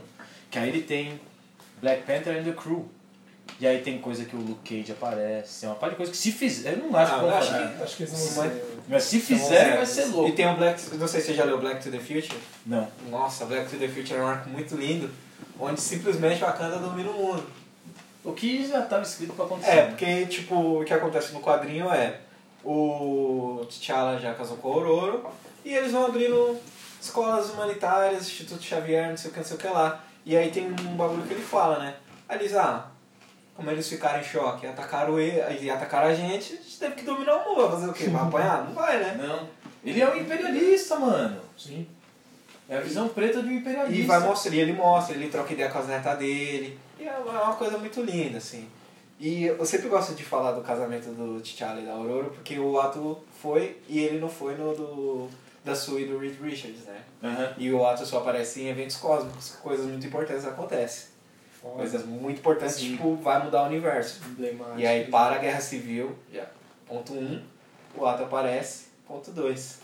É foda, mano. É muito... Mano, na Mas moral. esse bagulho Mas minha desde, cabeça. desde, desde o Guerra Civil, quando o Capitão América tem que falar Your Highness. Sim. Mano, quando eu assisti isso aí, eu dava tanta risada, eu dava sentada do lado de uma, de uma senhora branca, ela não entendeu porque que eu tava dando tanta risada. Não, a maioria não deve ter sacado. né? Ah, ninguém ganha, né? É, é. Quando ele fala Your Highness, e assim, o, o outro lá, o que depois virou amigo dele, o Soldado Invernal. Não, não, não foi o Soldado Invernal, foi o. o Eu sei o que fala, é. meu, ô, eu sou Hawkeye. tal. Eu falo assim, eu não quero saber, eu não tô nem aí pra essa merda, não tô nem aí pra quem você é. Mano, esse, esse, esse é o meme que tem que chegar, né? Ele, ele fala de um jeito, ele fala com desprezo, né, mano? É, é um desprezo real. É, mano. É, e um ele desprezo da realeza. tem um, É de cima, é de cima pra baixo. Caguei, formiguinha. Sai lá. tem um pessoal que fez a crítica do, do Pantera Negra que achou o Chadwick Boseman apagado. É que as pessoas não sabem a diferença do, do comportamento régio, né? Porque ali, que nem ele tá, o único momento que ele se solta ali são dois, são dois, dois. Não, mas Um as, que ele- mulheres, as um mulheres que de ele- Wakanda. Mano, eu, Um que ele tenho, perde a calma, né? Mesmo que ele. eu não, Ai, po- meu não posso ficar, gravar, ficar falando muito da Lupita Nyong'o que dá problema em casa. Ô, louco. Mas é- Ó, a Danai Gurira também. Ô, a Angela Bassett, gente. desde do, do Walking Não, Dead ali com. Angela ah, Bassett é, Mano, a Angela Bassett, ela tem 60 anos, Sim, gente. ela é foda demais. Foda é o E Corey, ela- Corey B. Vance, o marido dela, não é? Uhum. É o Corey B. Vance? É. O cara que fez Law and Order, fez uma parte de coisa. Bom cara, ator fudido também. Sim, sim. Mas nada disso existiria se não fosse, pra mim pelo menos, que é o cara que é tipo Steve Wonder. A gente tem que rezar pra ele ficar mais um tempinho aqui com a gente pra gente aprender mais. Sim, Que é o Sidney Poitier. sim. Preto, imigrante, disléxico, ninguém dava moral pra ele. Eu li um capítulo do livro que ele escreveu pras filhas quando ele fez 88 anos, 89 anos. Ele tem 90 e pouco já. Tem um filme do. Até toque meu, eu tinha visto toque no celular. They Call Me Mr. Tibbs, que ele era o Mr. Tibbs, Virgil Tibbs, que era um policial de Chicago, que ele tá no In the Heat of the Night, no calor da noite. Já assistiu esse filme? Eu acho que já, porque ele deve ter passado já TV aberta. Mas foi TV Eu aberta. tenho precisa DVD. Blu-ray, VHS, a porra toda, velho. Tem o cartaz, tem. O cartaz. Ah. O pôster ele tem tamanho real. E a trilha do Quincy Jones, a trilha do Quincy Jones. É, In the Heat of the Night é, é uma música produzida pelo Quincy Jones, cantada e composta pelo Ray Charles. E é no sul dos Estados Unidos quando o bicho estava pegando ainda. E fizeram um filme durante o momento. Então a produção do filme parou várias vezes. Puta, tô ligado isso. Tem várias coisas, historinhas de Hollywood. Sempre tá esse filme. Tá. E, e o In the Heat of the Night é. A ideia do. do assim. Chadwick Boseman, Idris Elba, próprio Denzel. A figura do Denzel tem muito a ver com o jeito que o Homem Preto foi representado no In the Heat of the Night. Então, a ideia do Homem Preto forte, de família, impecável, etc e tal, pela ordem, o preto pela ordem, que não é o, o, o ladrãozinho, não é o gangueiro e tal, é o Sidney Poitier. Ele é o cara. É referência.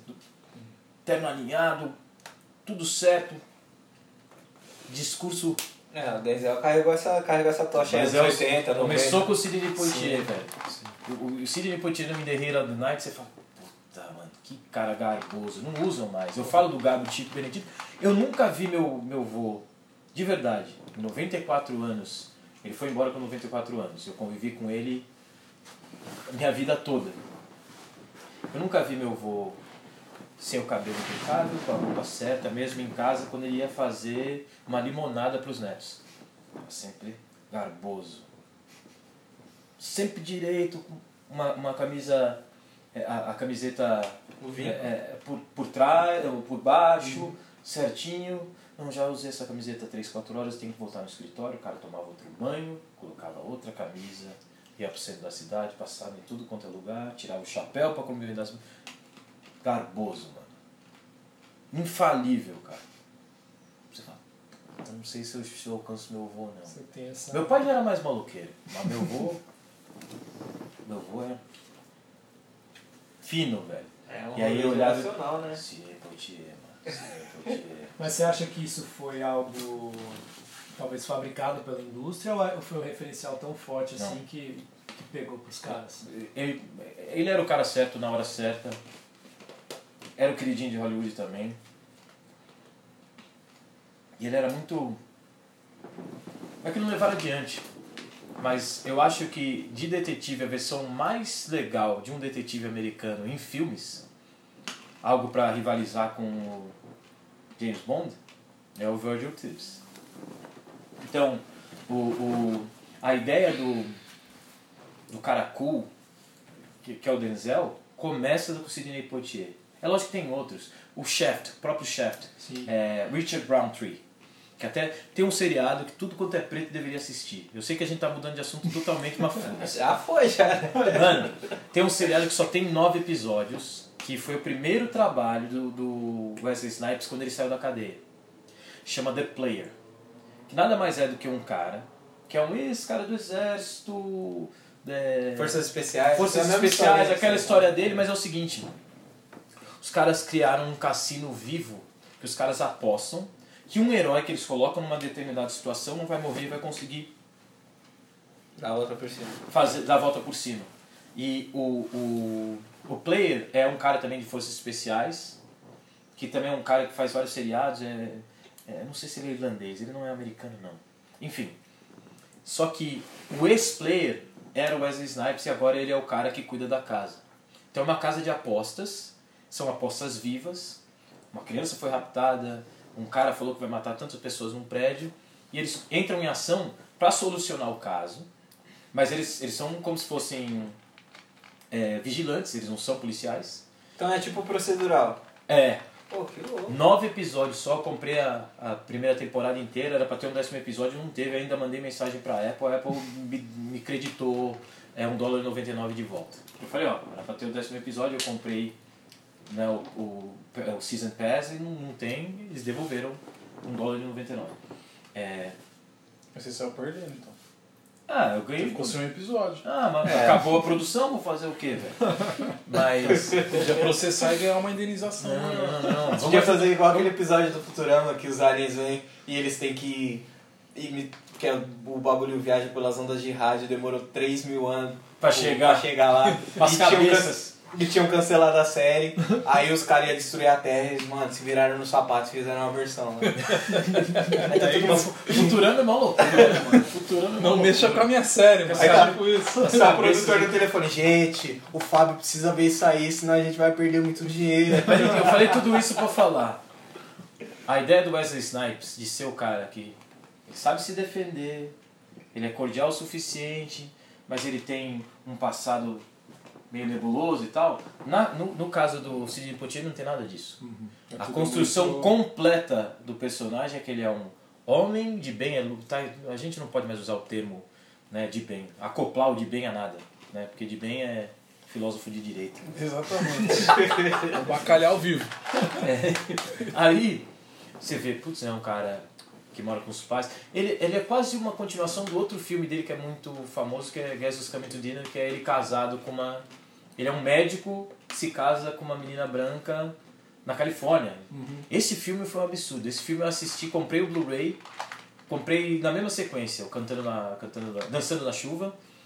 Esse Guess Who's Coming to Dinner e teve mais algum antigo, o Acorrentados, que é a versão, a primeira versão, que é do do putz, qual é o nome da menina do, do, do filme Pânico original? Não é uma menina, é uma senhora já. Jamie Lee Curtis. Halloween. Jamie, é, Halloween. Halloween. Jamie Lee Ela é Curtis. filha da Scream Queen lá, Então. que eu esqueci o nome. Então, a Jamie Lee Curtis. O pai dela é o Tommy Lee Curtis, eu acho. Sim.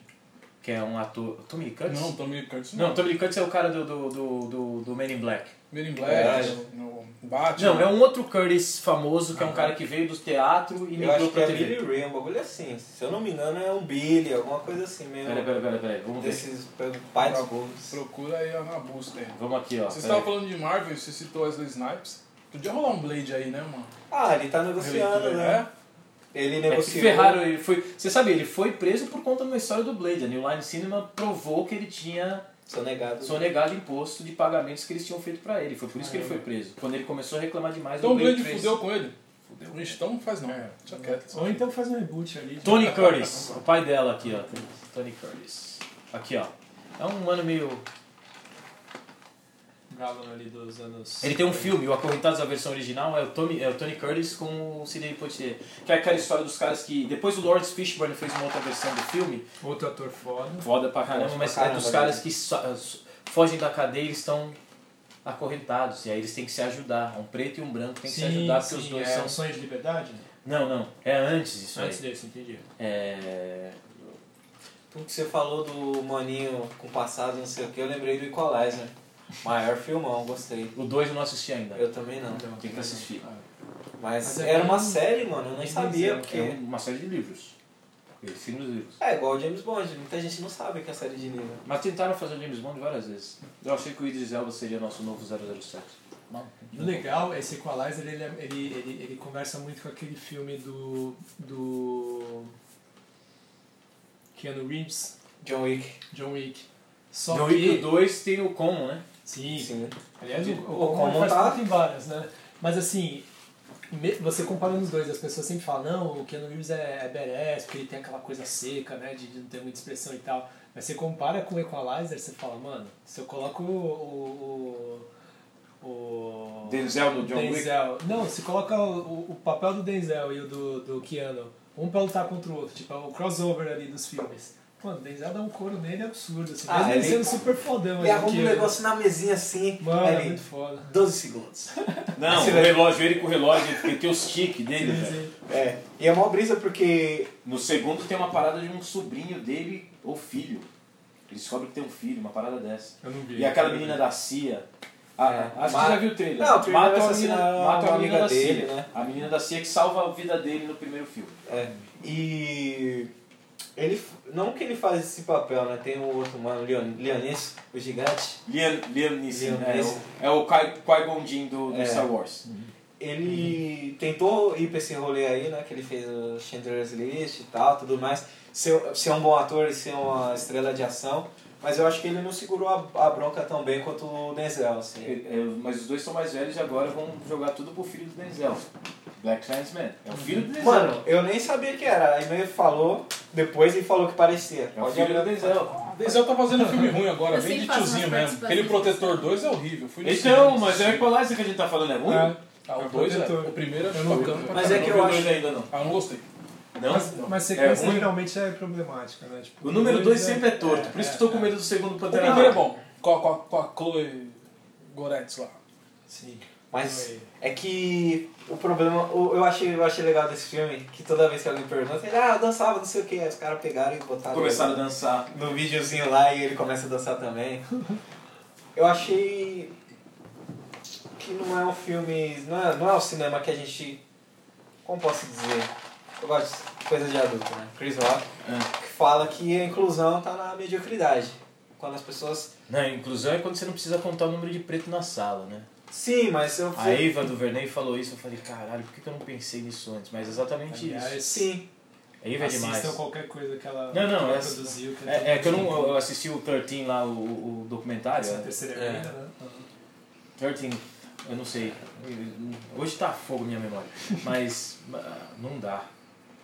Mas de voltando no bagulho da mediocridade, que eu acho que ele não tem que fazer sempre. Ele tem que ganhar o Oscar todo Sabe o dia. filme que eu tá gosto ligado? muito Sim, dele? O filme, o filme que a namorada dele, na verdade a amante é a Sanaa Lathan. Que é em Miami, ele é um delegado, ele rouba um dinheiro pra ajudá-la porque ela fala que tá doente.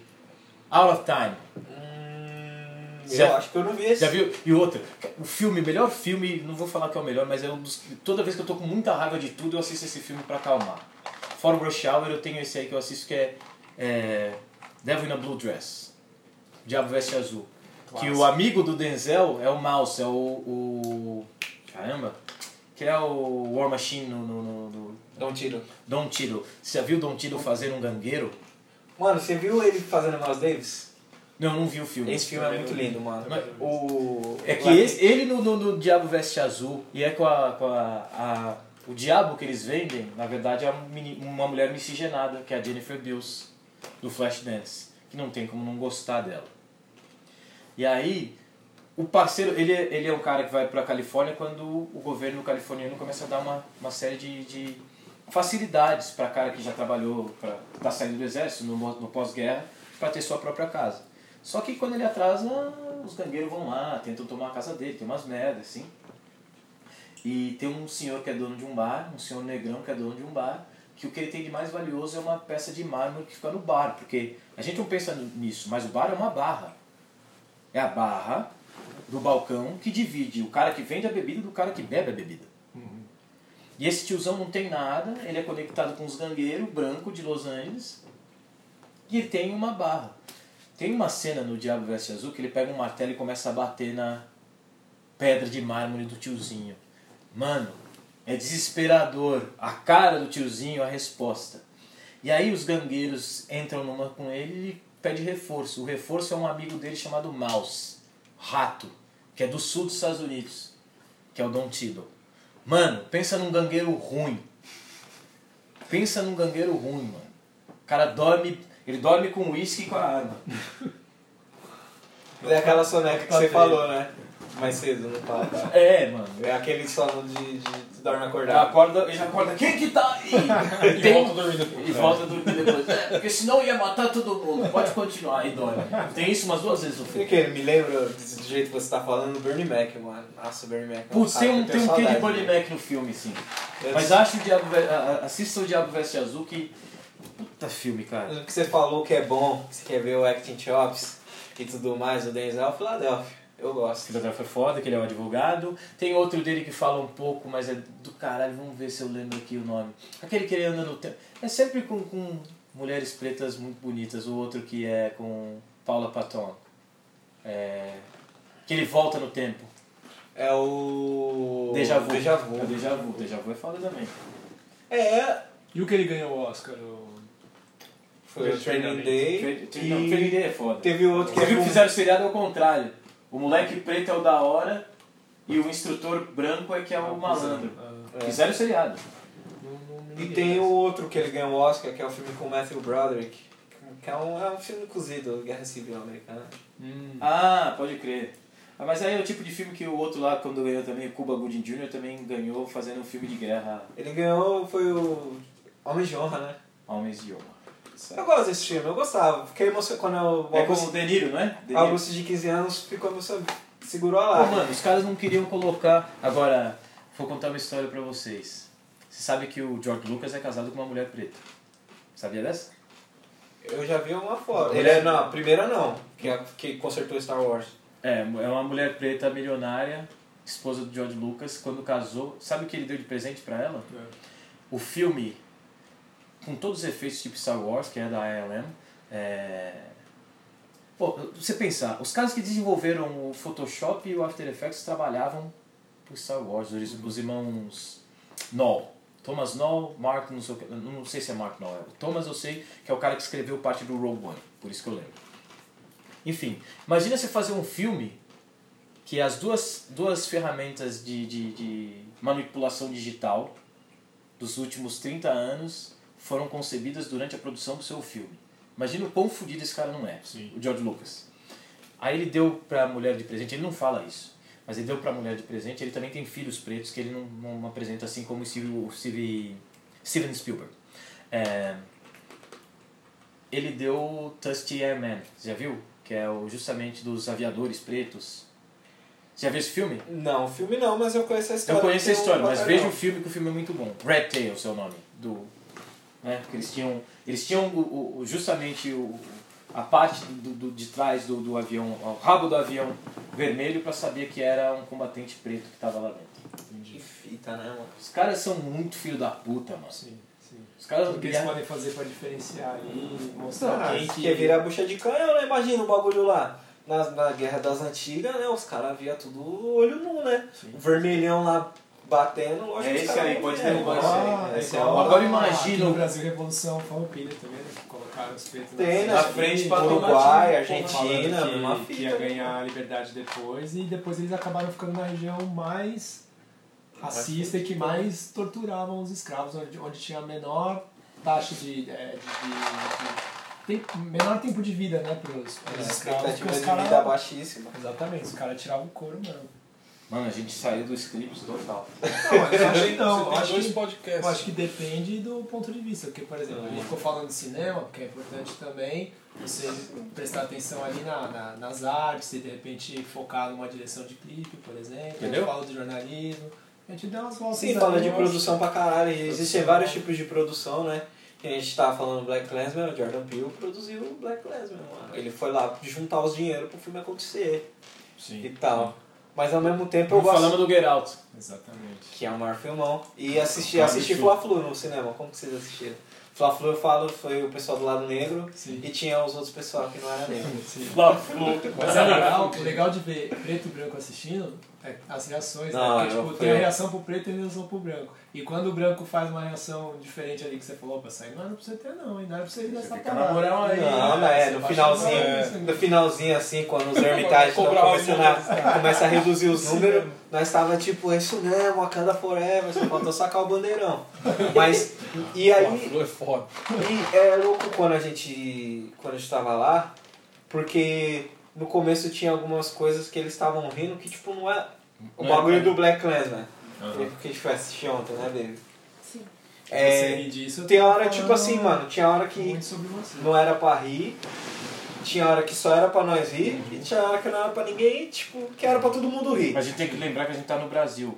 A construção do brasileiro é toda torta. É, se falar, mano, o português trabalhou, que nem, trabalhou o racismo com o Urives trabalha a joia, que o bagulho funciona como um relógio suíço. Os caras ainda chamam eles de burro, né, mano? É, os caras fizeram o bagulho Os caras fizeram a obra-prima do racismo. né? E esse amendoim chegou profissional. imagine, imagine o áudio desse podcast. É um robô. Igual o que eu fiz a janta aquela vez. É, não tem o Herbert Richards. Não Não. tem, aí não tem opção. né? Aí pode gravar sete canais diferentes, não vai chegar. Mas, mano, o papo muito foda, gostei muito. É, e aí agora chega a última pergunta, porque eu sei que. E a gente ainda vai falar pra caralho, porque eu tô ligado. Mas um conhecimento que vocês querem dividir aí com as pessoas. Uma sabedoria, uma coisa que você sabe, que você acha que mais pessoas precisam saber. É Mano.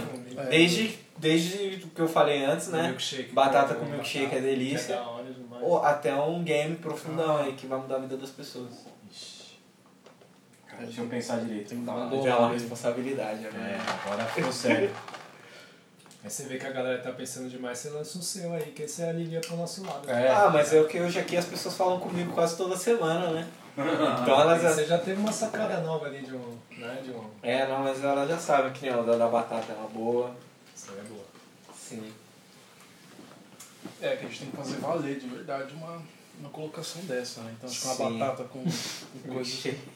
Eu dispenso. A barra tá bem baixa Esse já. conhecimento pra passar, eu não gostaria de não, passar não. nem de Não, receber. não dizem que o, o, o brilho da vida tá nas coisas simples? Eu Acho que pegar um milkshake e uma batata tem É. seu valor também. Não, não, Assim. eu, vou, eu vou, vou, vou, vou dar um game pra vocês. Eu acredito que as pessoas que estão ouvindo estão esperando outro tipo ah, de sim, conhecimento. depois né? desse papo todo aqui.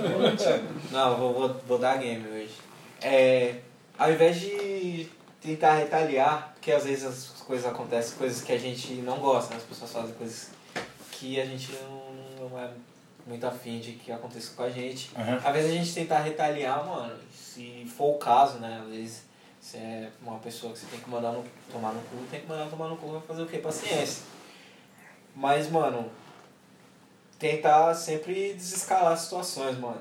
Eu sei que o primeiro instinto é sempre você, mano, se me atacar, vou atacar também, mas às vezes você tá se prejudicando, tá ligado? Fazendo esse bagulho. E eu acho que tentar desescalar essas situações e seguir no caminho do diálogo. Tô parecendo o Jay-Z depois do 444. Gente, eu fiz terapia e é ótimo, Mas, mano, também. tem- tô- Mas é isso, mano. Tentar Apaziguar as uma coisas.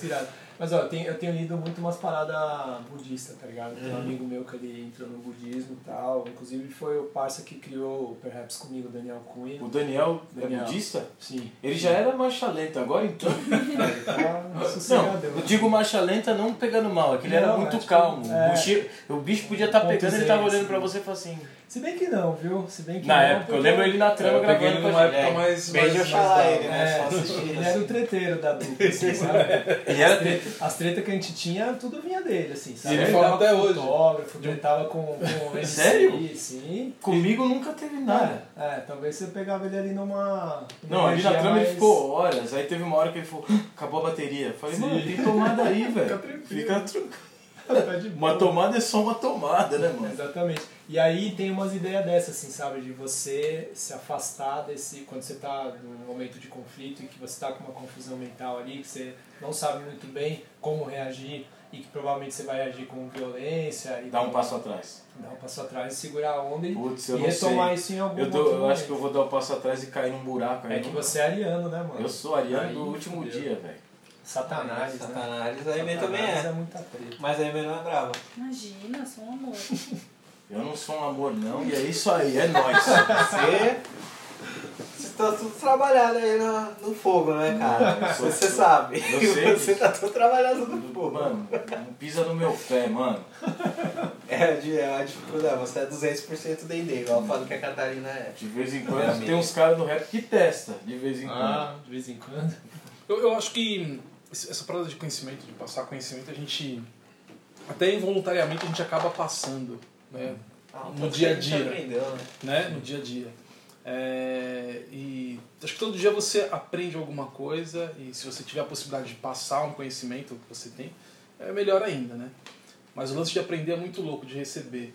Quando eu falo todo dia, é porque hoje, tipo, é, a gente aqui, antes da, de começar a gravar, a gente entrou numa conversa que por mais que começou com um tom mais bem humorado, foi relacionado à mãe, que o Fábio falou, falou, pô, a sua mãe lá, eu tenho o que, que eu vou falar pra ela quando eu te metia nas roubadas? né? É, É, e depois, obviamente, a conversa tomou um rumo do lance mesmo de, de como dar valor para determinadas situações ou para todas as situações relacionadas à mãe, assim, né? Então, se você quiser, Fábio, acho que seria legal você compartilhar isso agora publicamente que você falou, porque é, com a parada da mãe, eu nem lembro o que eu falei. é a questão da valorização Da energia, Da mano. energia. Que a mãe é- que a mãe... Ah, não, não, isso com certeza. É, a energia da mãe é a energia mais poderosa do universo. Ponto final. Né? Homem não dá luz. É o link, né, mano? Entendeu? Então, eu acredito mesmo que Deus é uma mulher preta. Cada um acredita no que quiser.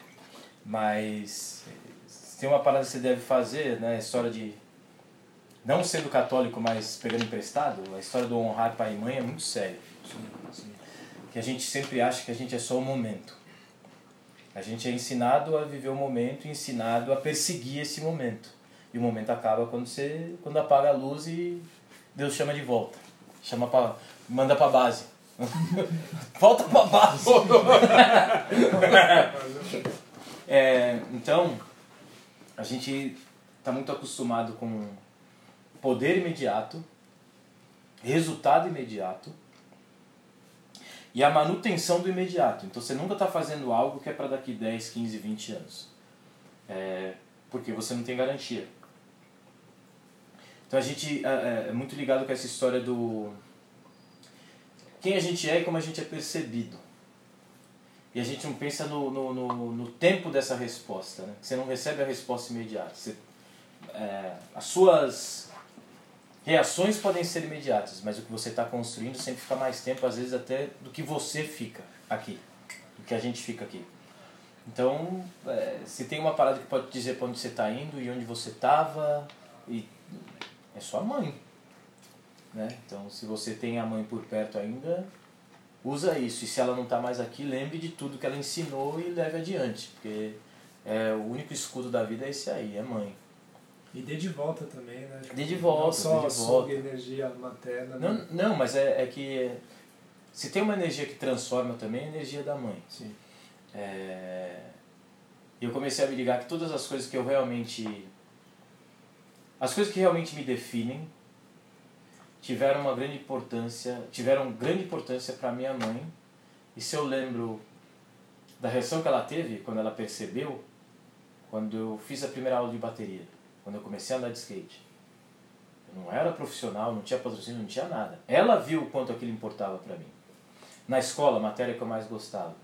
A parada de eu guardar dinheiro para poder fazer faculdade fora. Todas essas coisas, quando os processos começavam, eu poderia não acreditar, mas ela já acreditava. E, e já agia como se aquilo fosse de fato o que iria acontecer. Então, mãe acredita primeiro, etc. É lógico que pai também. Pô, meu pai é gente fina. Biruta é igual eu, mas é gente fina. Agora, é... mãe é diferente. Tem uma outra coisa, velho. Tem uma...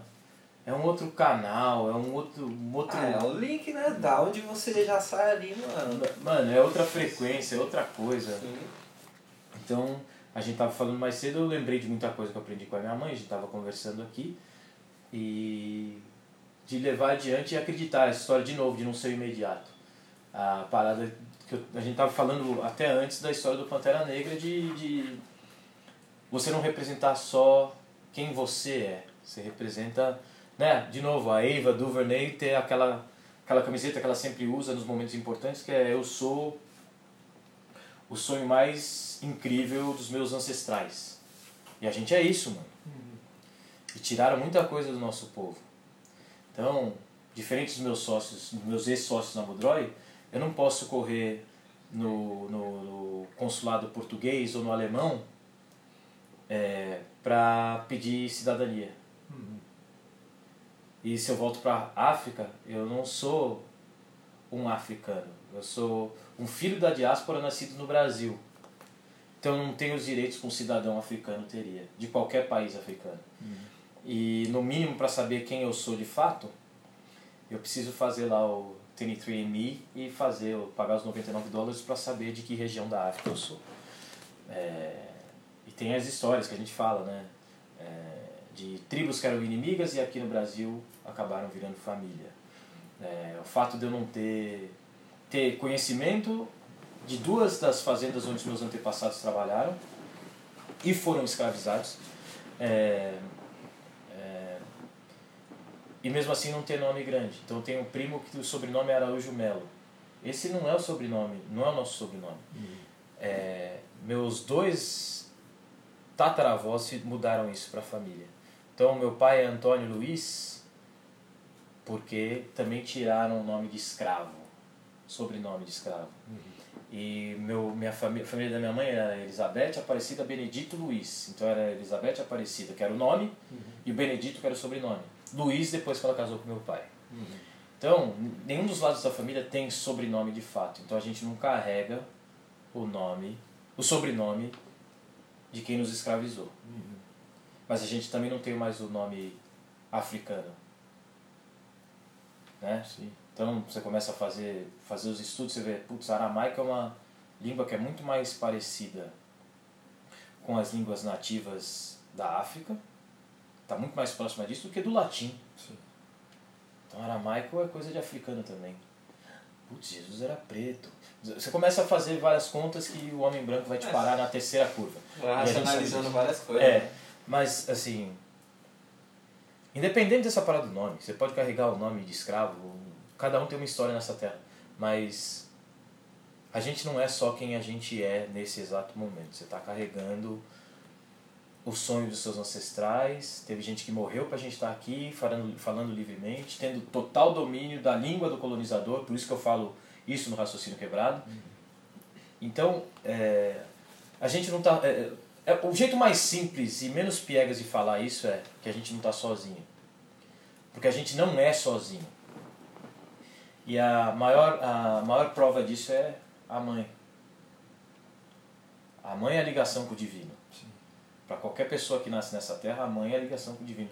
Lógico que tem. O pai está lá, mas a mãe é diferente. Então, já que a gente não está sozinho e não é sozinho, não tem razão para ser mesquinho com o que a gente pensa, não tem razão para ser, para pensar é, é, em adaptar o nosso jeito de viver para o que o colonizador nos disse que era o aceitável. A gente pode procurar outros espaços A partir de janeiro a gente tem um idiota no, na, na cadeira de presidente e acompanhado de mais idiotas e a gente vai precisar se defender mais. E uma das melhores defesas e uma das mais eficazes é você não esquecer quem você é. Então, né, já que eu falei que a gente não é e não está sozinho, quem você é são os seus ancestrais. Então você está você tá levando adiante o sonho deles de alguma forma. Tudo que eles sofreram não foi em vão. A gente não está vivo e respirando em vão. Tem uma pá de coisa para a gente resolver.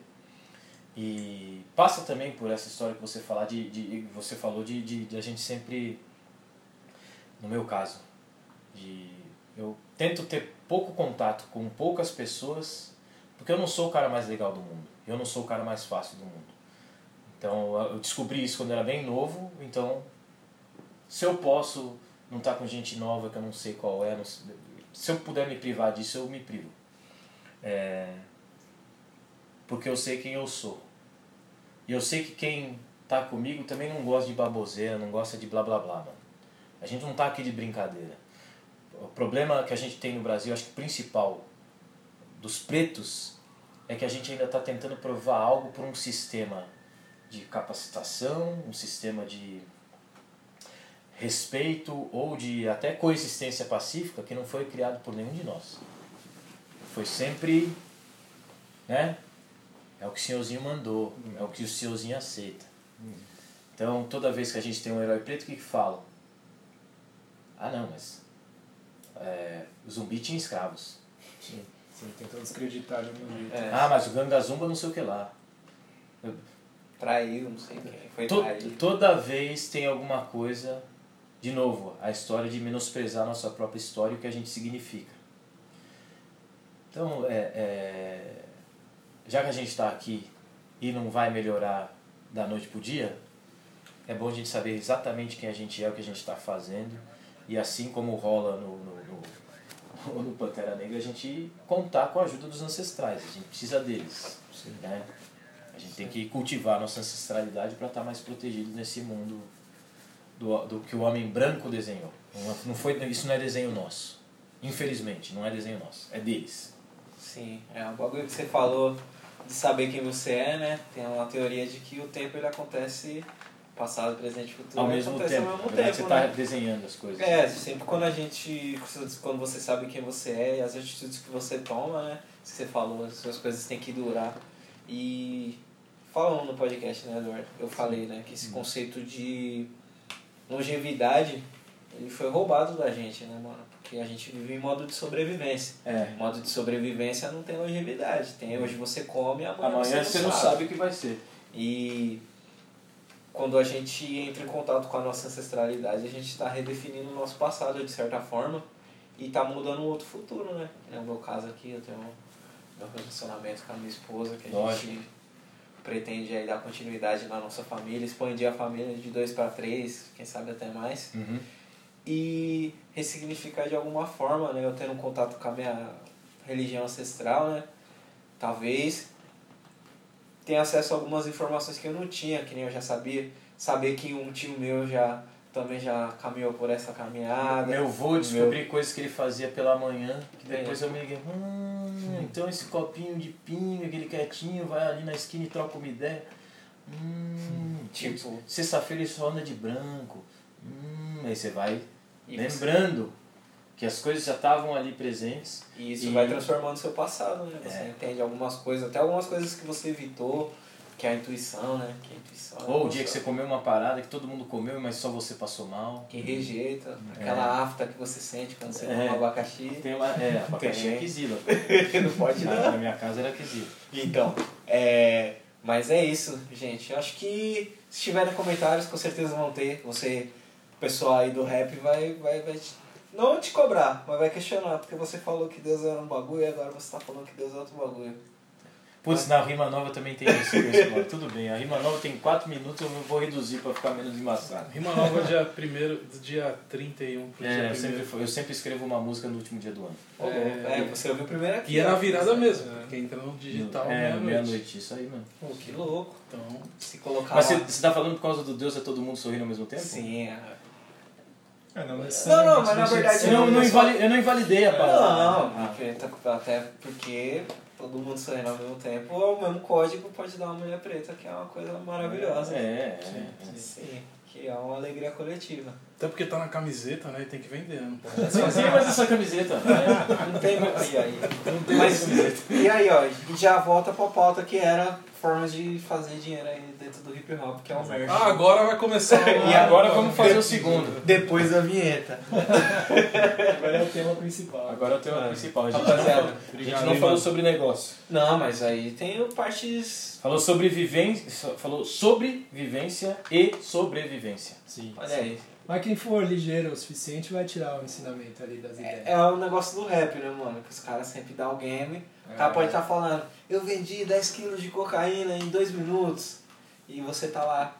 Mas quando você for negociar com alguém, olha as pessoas nos olhos. Aí você É, você vê ali. no- carrega o que você quer, né? Exatamente.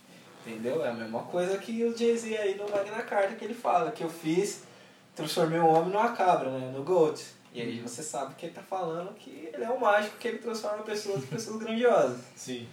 E aí na outra linha ele fala que ele faz a cocaína desaparecer de um lugar e aparecer no outro. Qual que você quer usar, não sei. Mano, antes de encerrar, eu só queria é, dizer que isso aqui que você está fazendo é muito importante. Ah, porque assim como o Edu tá fazendo do Perhaps, tem um pessoal lá do podcast Mano, né? São pessoas, volta a falar da questão mesmo de pessoas que têm estão buscando ali mais conhecimento para passar e para absorver também e que se aprofundam cada vez mais para poder passar a informação que realmente seja é, é e, e seja, né, continue sendo referência para as pessoas que têm ali de repente a mesma Tô dando risada do, do do Black Instagram. E, bom, mas é isso, mano. É... Continua fazendo a parada, me chama mais vezes, eu sempre vou. O Eduardo me chama, sempre falo, vamos. Sim. Eu, da maneira que eu puder também estar incorporando aí toda essa, essa ideia de, de fazer mais conteúdos do tipo. Então eu queria agradecer a, o convite. Você é louco, mano. É, pra mim é tipo. Podcast, o lado negro, ele é. É mó clichê falar isso, mas o clichê ele só acontece porque ele dá certo. Faz sentido. É. E é porque, tipo, mano, todo mundo faz, assim, todas as pessoas pretas, elas fazem parte do lado negro. Então, independente dele ter começado num viés meio, meio nerd, meio geek e tudo mais, que é o que a gente acaba pincelando sempre, porque Foi abrindo outras janelas. é, esse é um papo de pessoas nerds, assim, a gente vai acabar. Tem vários tipos de nerd também, eu acredito muito nisso. E acreditando nisso, eu quero gravar um episódio falando de tênis, que eu acredito que as pessoas precisam conhecer o, A, a, cultura. o verdadeiro, a verdadeira cultura sneaker e tudo mais.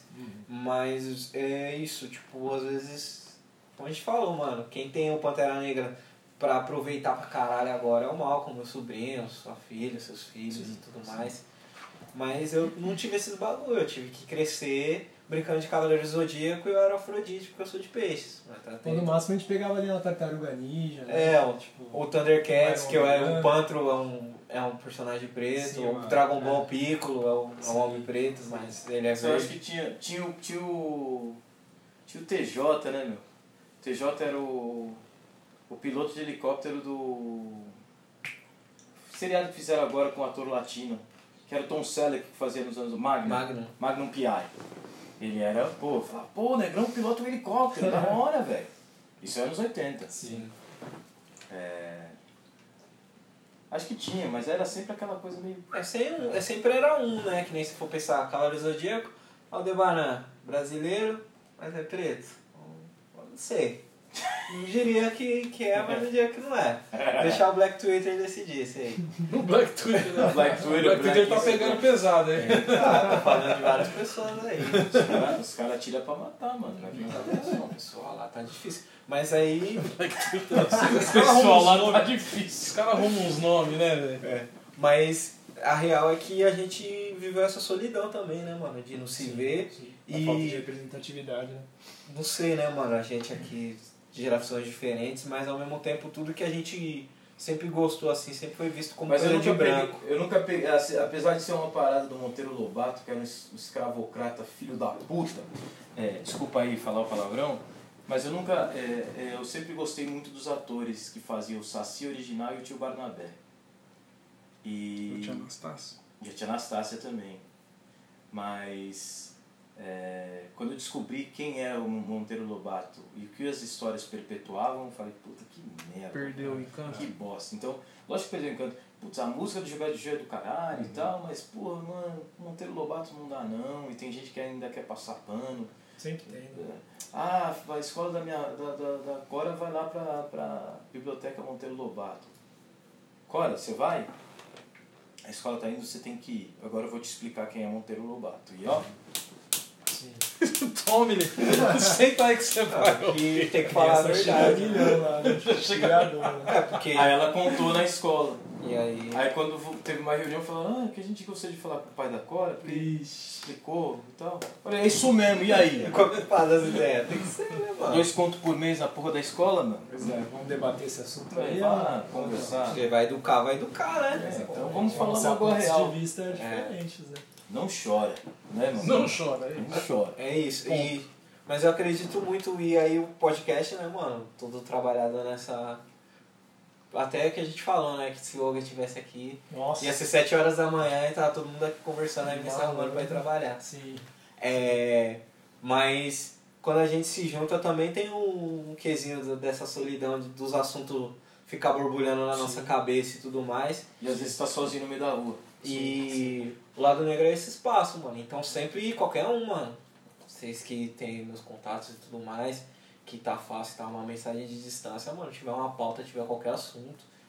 Até pessoas que quiserem se aproximar e não tem esse acesso à minha pessoa, qualquer outra pessoa aí que tá no corre junto com o lado negro, de poder sugerir alguma pauta, mano. Porque é importante a gente trocar essas ideias sobre qualquer assunto, né, mano? A gente fala, so- tem podcast sobre nada, tem podcast sobre processos, tipo, de vida, tem podcast que a gente fala sobre relacionamento, fala sobre paternidade, e discutir esses temas é importante pra gente, tá ligado? Sim, Não é não só ficar no, ah, eu vi o 12 anos, pô, um filme Não, eu triste. não consegui até o final. Eu nem, aí, como, mano, eu nem assisti, então vi não nem mim. Você conseguiu assistir até o final? Consegui, Eu não consegui. comecei a ler um livro, aí no livro eu travei. Eu não travei consegui, no meio. eu não consegui. Não vi nem verei, mas eu acho que a gente tem que ter um momento de dar risada, de fazer piada com, sei lá, ah, Tony Stark foi lá, foi querer encostar na Aurora no Guerra Civil, T'Challa foi lá e deu um beat slap nele, desligou a armadura e ele quase morreu. e é isso, mano, é o momento.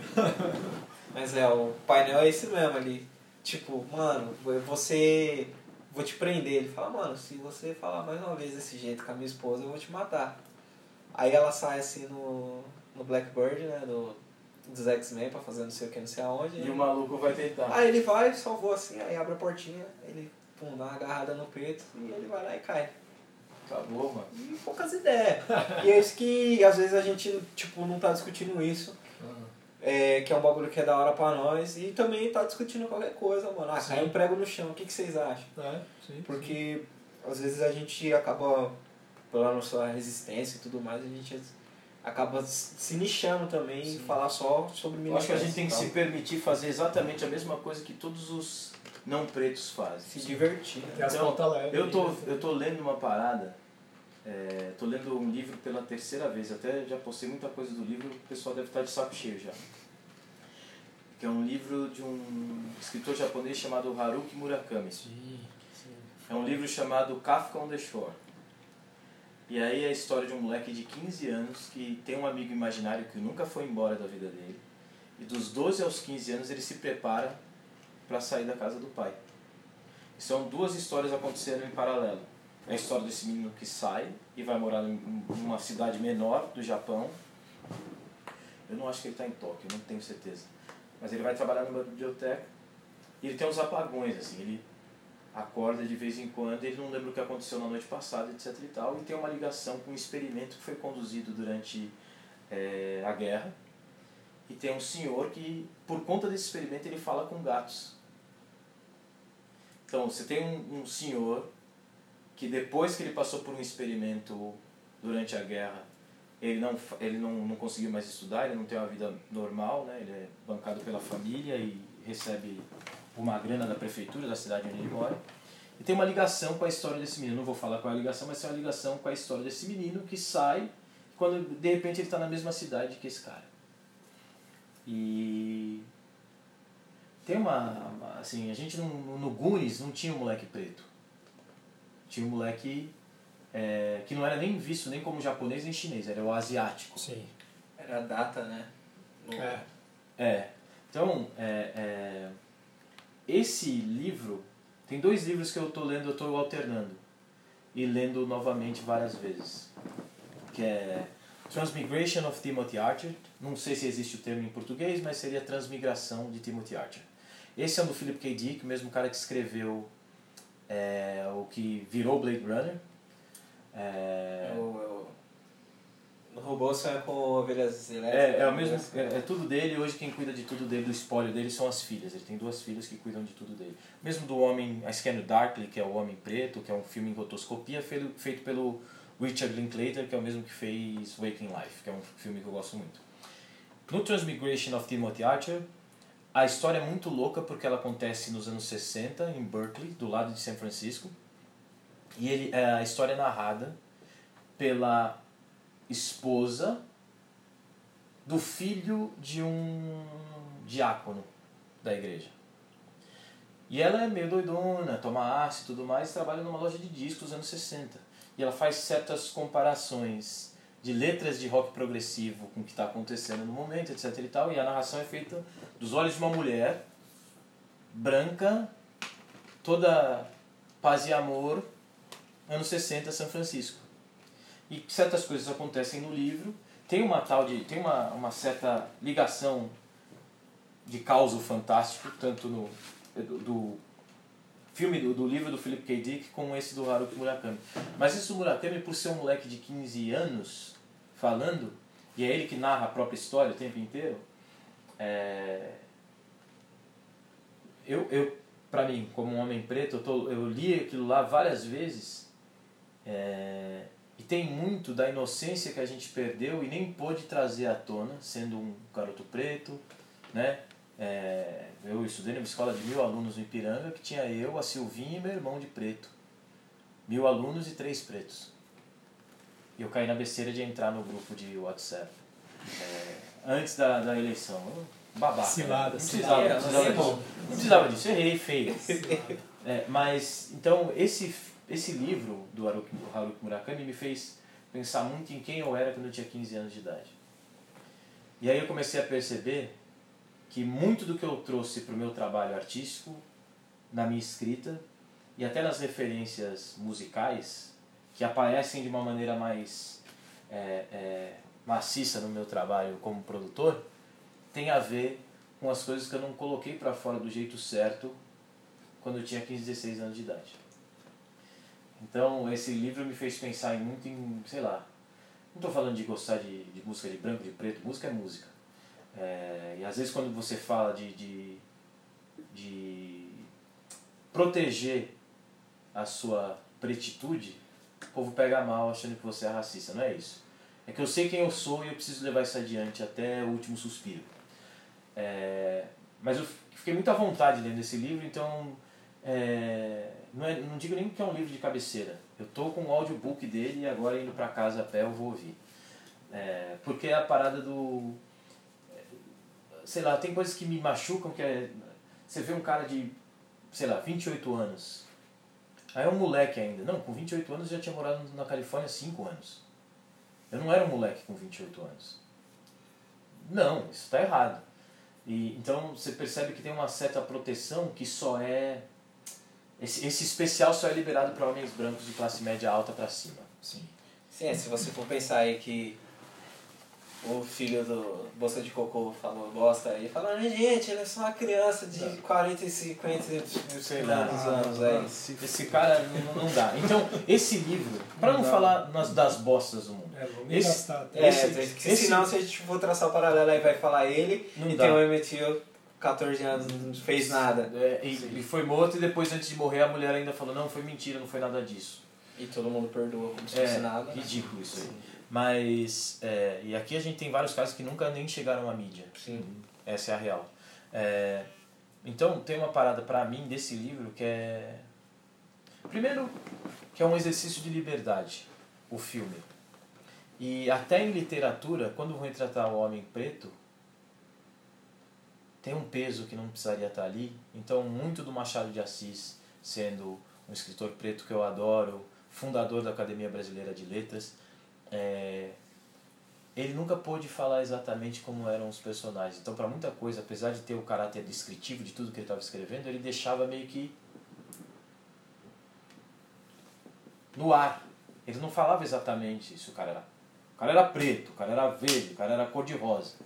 Ele deixava meio livre, né? Até por conta da subjetividade que a literatura pede para você também, com o seu próprio pensamento, criar algumas coisas e seguir a história de uma maneira que você personifica a personagem ou o personagem. Mas esse, esse livro, até por. Talvez seja por não ter. Os caras têm uma parada de, de falar muito do, das prefeituras. Eu não sabia que no Japão as prefeituras têm esse, essa moral toda. Então ele fala assim: é, o cara não fala o nome da cidade, não fala o nome do condado, do condado, não fala o nome do município. Lá eles usam o termo prefeitura para designar o espaço.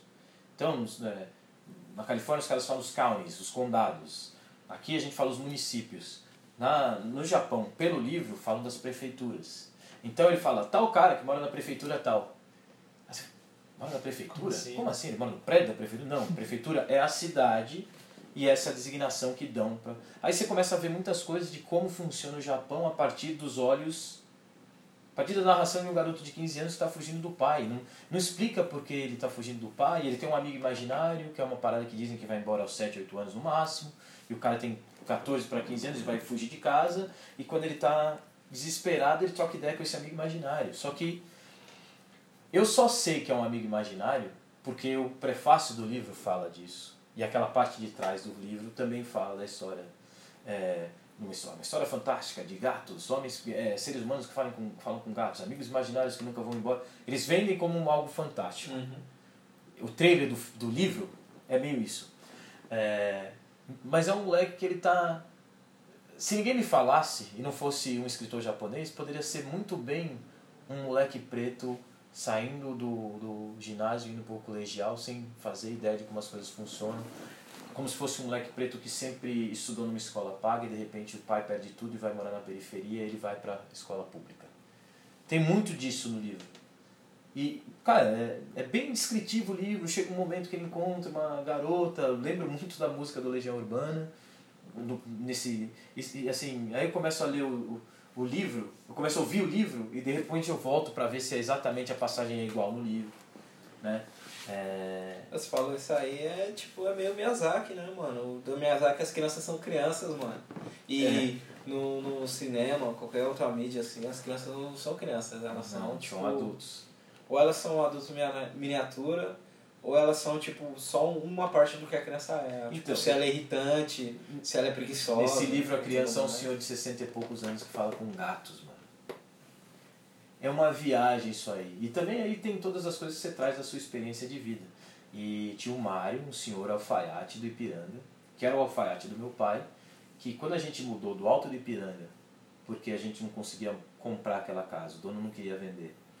E coincidiu com a parada da, da- do Ministério do Trabalho aqui no Brasil ter feito a força para começar a liberar, falar, olha, você que tem fundo de garantia, você pode usar o seu fundo de garantia para comprar uma casa. Foi assim que meu pai comprou a primeira casa para a família.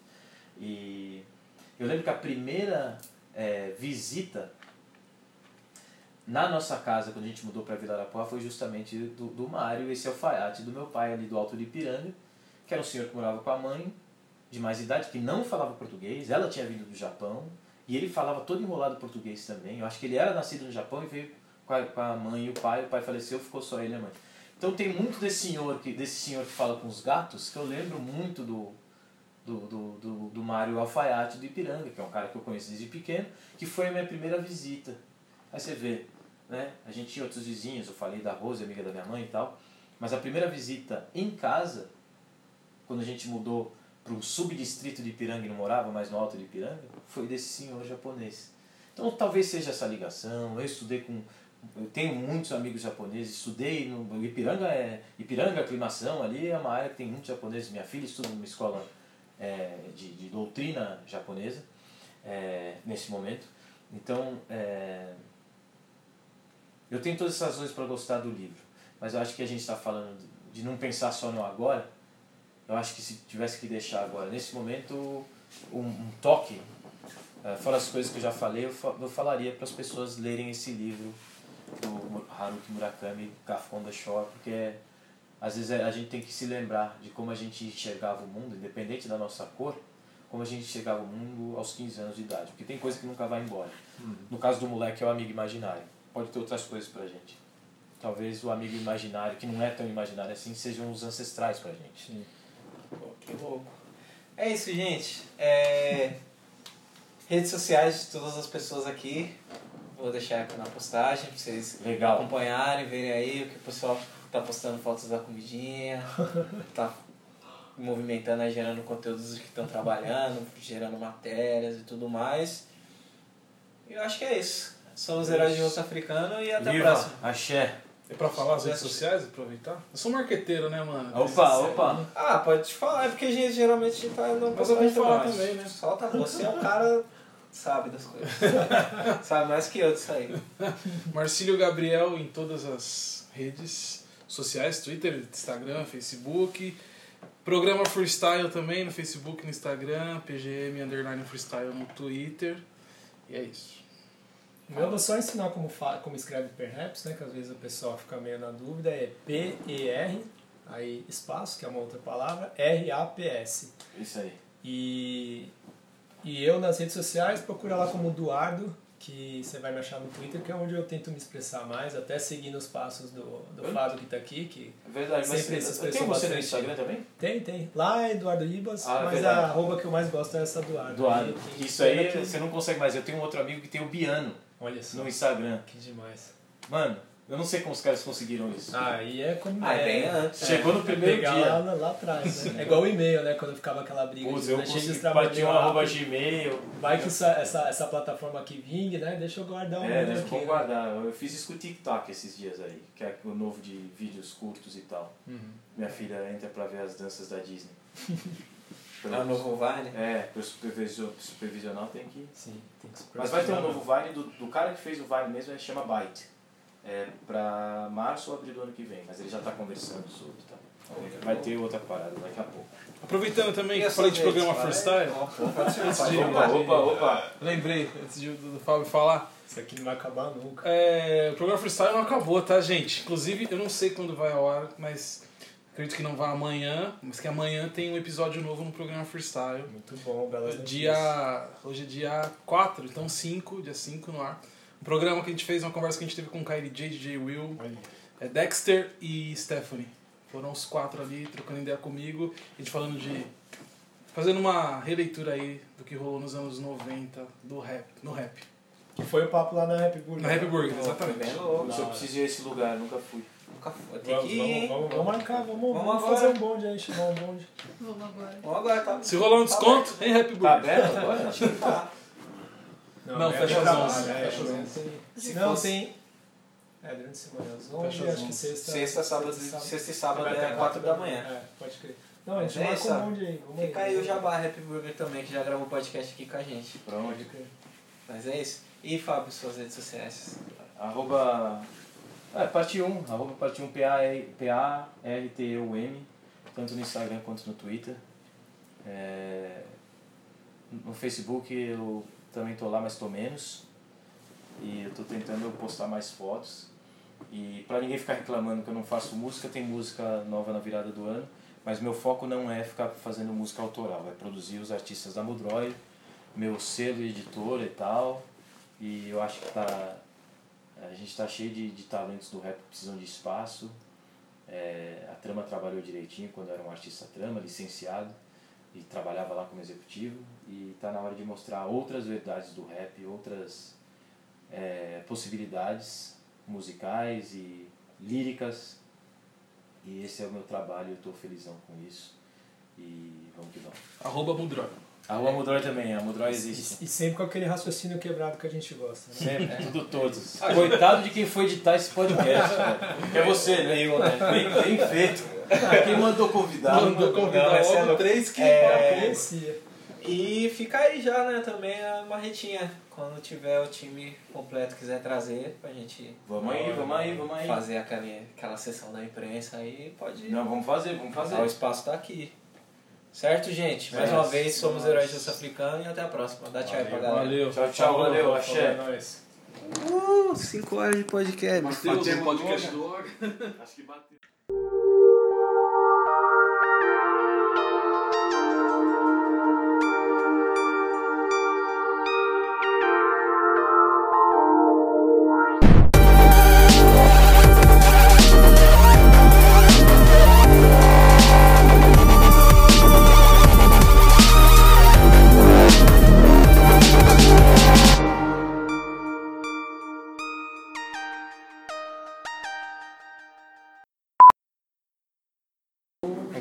Tá Começou demais ali. Vamos lá, vamos lá. oficialmente gravando, mas se sair alguma coisa aí, saibam que vai ter um Herbert Richards. Sempre tem, sempre faço. O Herbert Richards. Vai ter o, o Herbert É, Richards. porque o Herbert Richards que eu falo é a edição do áudio, né? de Ah, sim, não, sempre tem Tirar alguma coisa, se precisar falar e tal.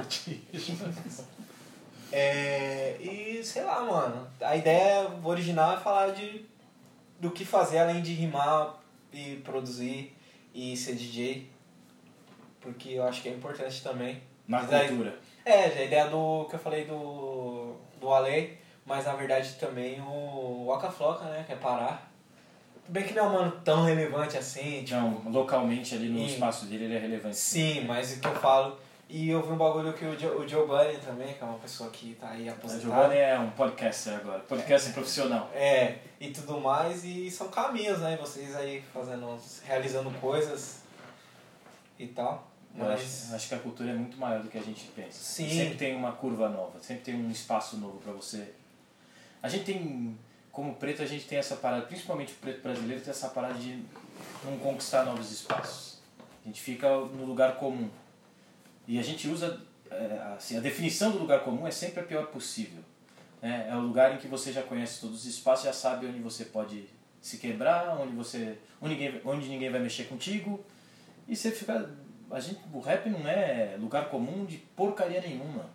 A gente tem que mudar isso, É, porque eu quando vira lugar comum, sendo sincero, quem está no controle é o branco que não tem nada a ver com a cultura. Essa é a real. Essa é a real. A verdade verdadeira é essa. Que quando a gente está no lugar comum, quando o artista não se inquieta mais, quando o cara que não conseguiu ser artista e é um homem de negócios dentro desse espaço, ele perdeu a inquietação, quem está no controle é um cara que não tem nada a ver com a cultura. É os, os vultures, como eles falam lá fora. E o, o, Abutres, é, né? os abutres, são esses caras aí, velho. Então acho que a gente tem que pensar sempre em mudar o lugar comum, mudar o lugar comum, mudar o lugar comum e, e, é, você não precisa fazer isso só em rima, só em produção, você consegue fazer isso tendo um selo, sendo um agente de publishing, mesmo que você não tenha uma editora, que você trabalhe para outras editoras levando os artistas de rap. Porque a gente tem que lembrar que até pelo menos 2005, 2006, a Ordem dos Músicos do Brasil não aceitava dar a carteira de músico prático com artista de rap. Eu, quando fui fazer a minha, eu tive que tocar bateria. Cantar? Eu toquei bateria, teve gente que estava junto comigo no mesmo dia, cantou Jorge Ben. É que tem um lance assim, né? De cantar, né? Se Tem. você tem que interpretar uma música. É. Cara, rap é pra música, cara. E nem MC nem DJ não É. tinha direito. Não tinha, Não então, tinha, mas não isso, isso é conquista que tem que falar. Meu irmão correu muito para esse negócio mudar. E eu vi o processo inteiro. Eu vi como ele usou o sucesso do primeiro disco dele para mudar algumas. mu- mudar, ampliar a aceitação do estilo musical. 20 É. anos faz, 2019. Sujeito homem? Sujeito Homem é 2001. 2001? 2001 ou 2002, eu não 2000. lembro. Estava pronto em 2001, mas acho que só saiu em 2002. Não, Fábio. Não é 2001? É antes. Se não for 2001, é 2000. Ele assinou com a trama em 98. Sujeito homem. Então, por isso que eu fiquei- falei, fiquei na dúvida do 2019 completar 20 anos.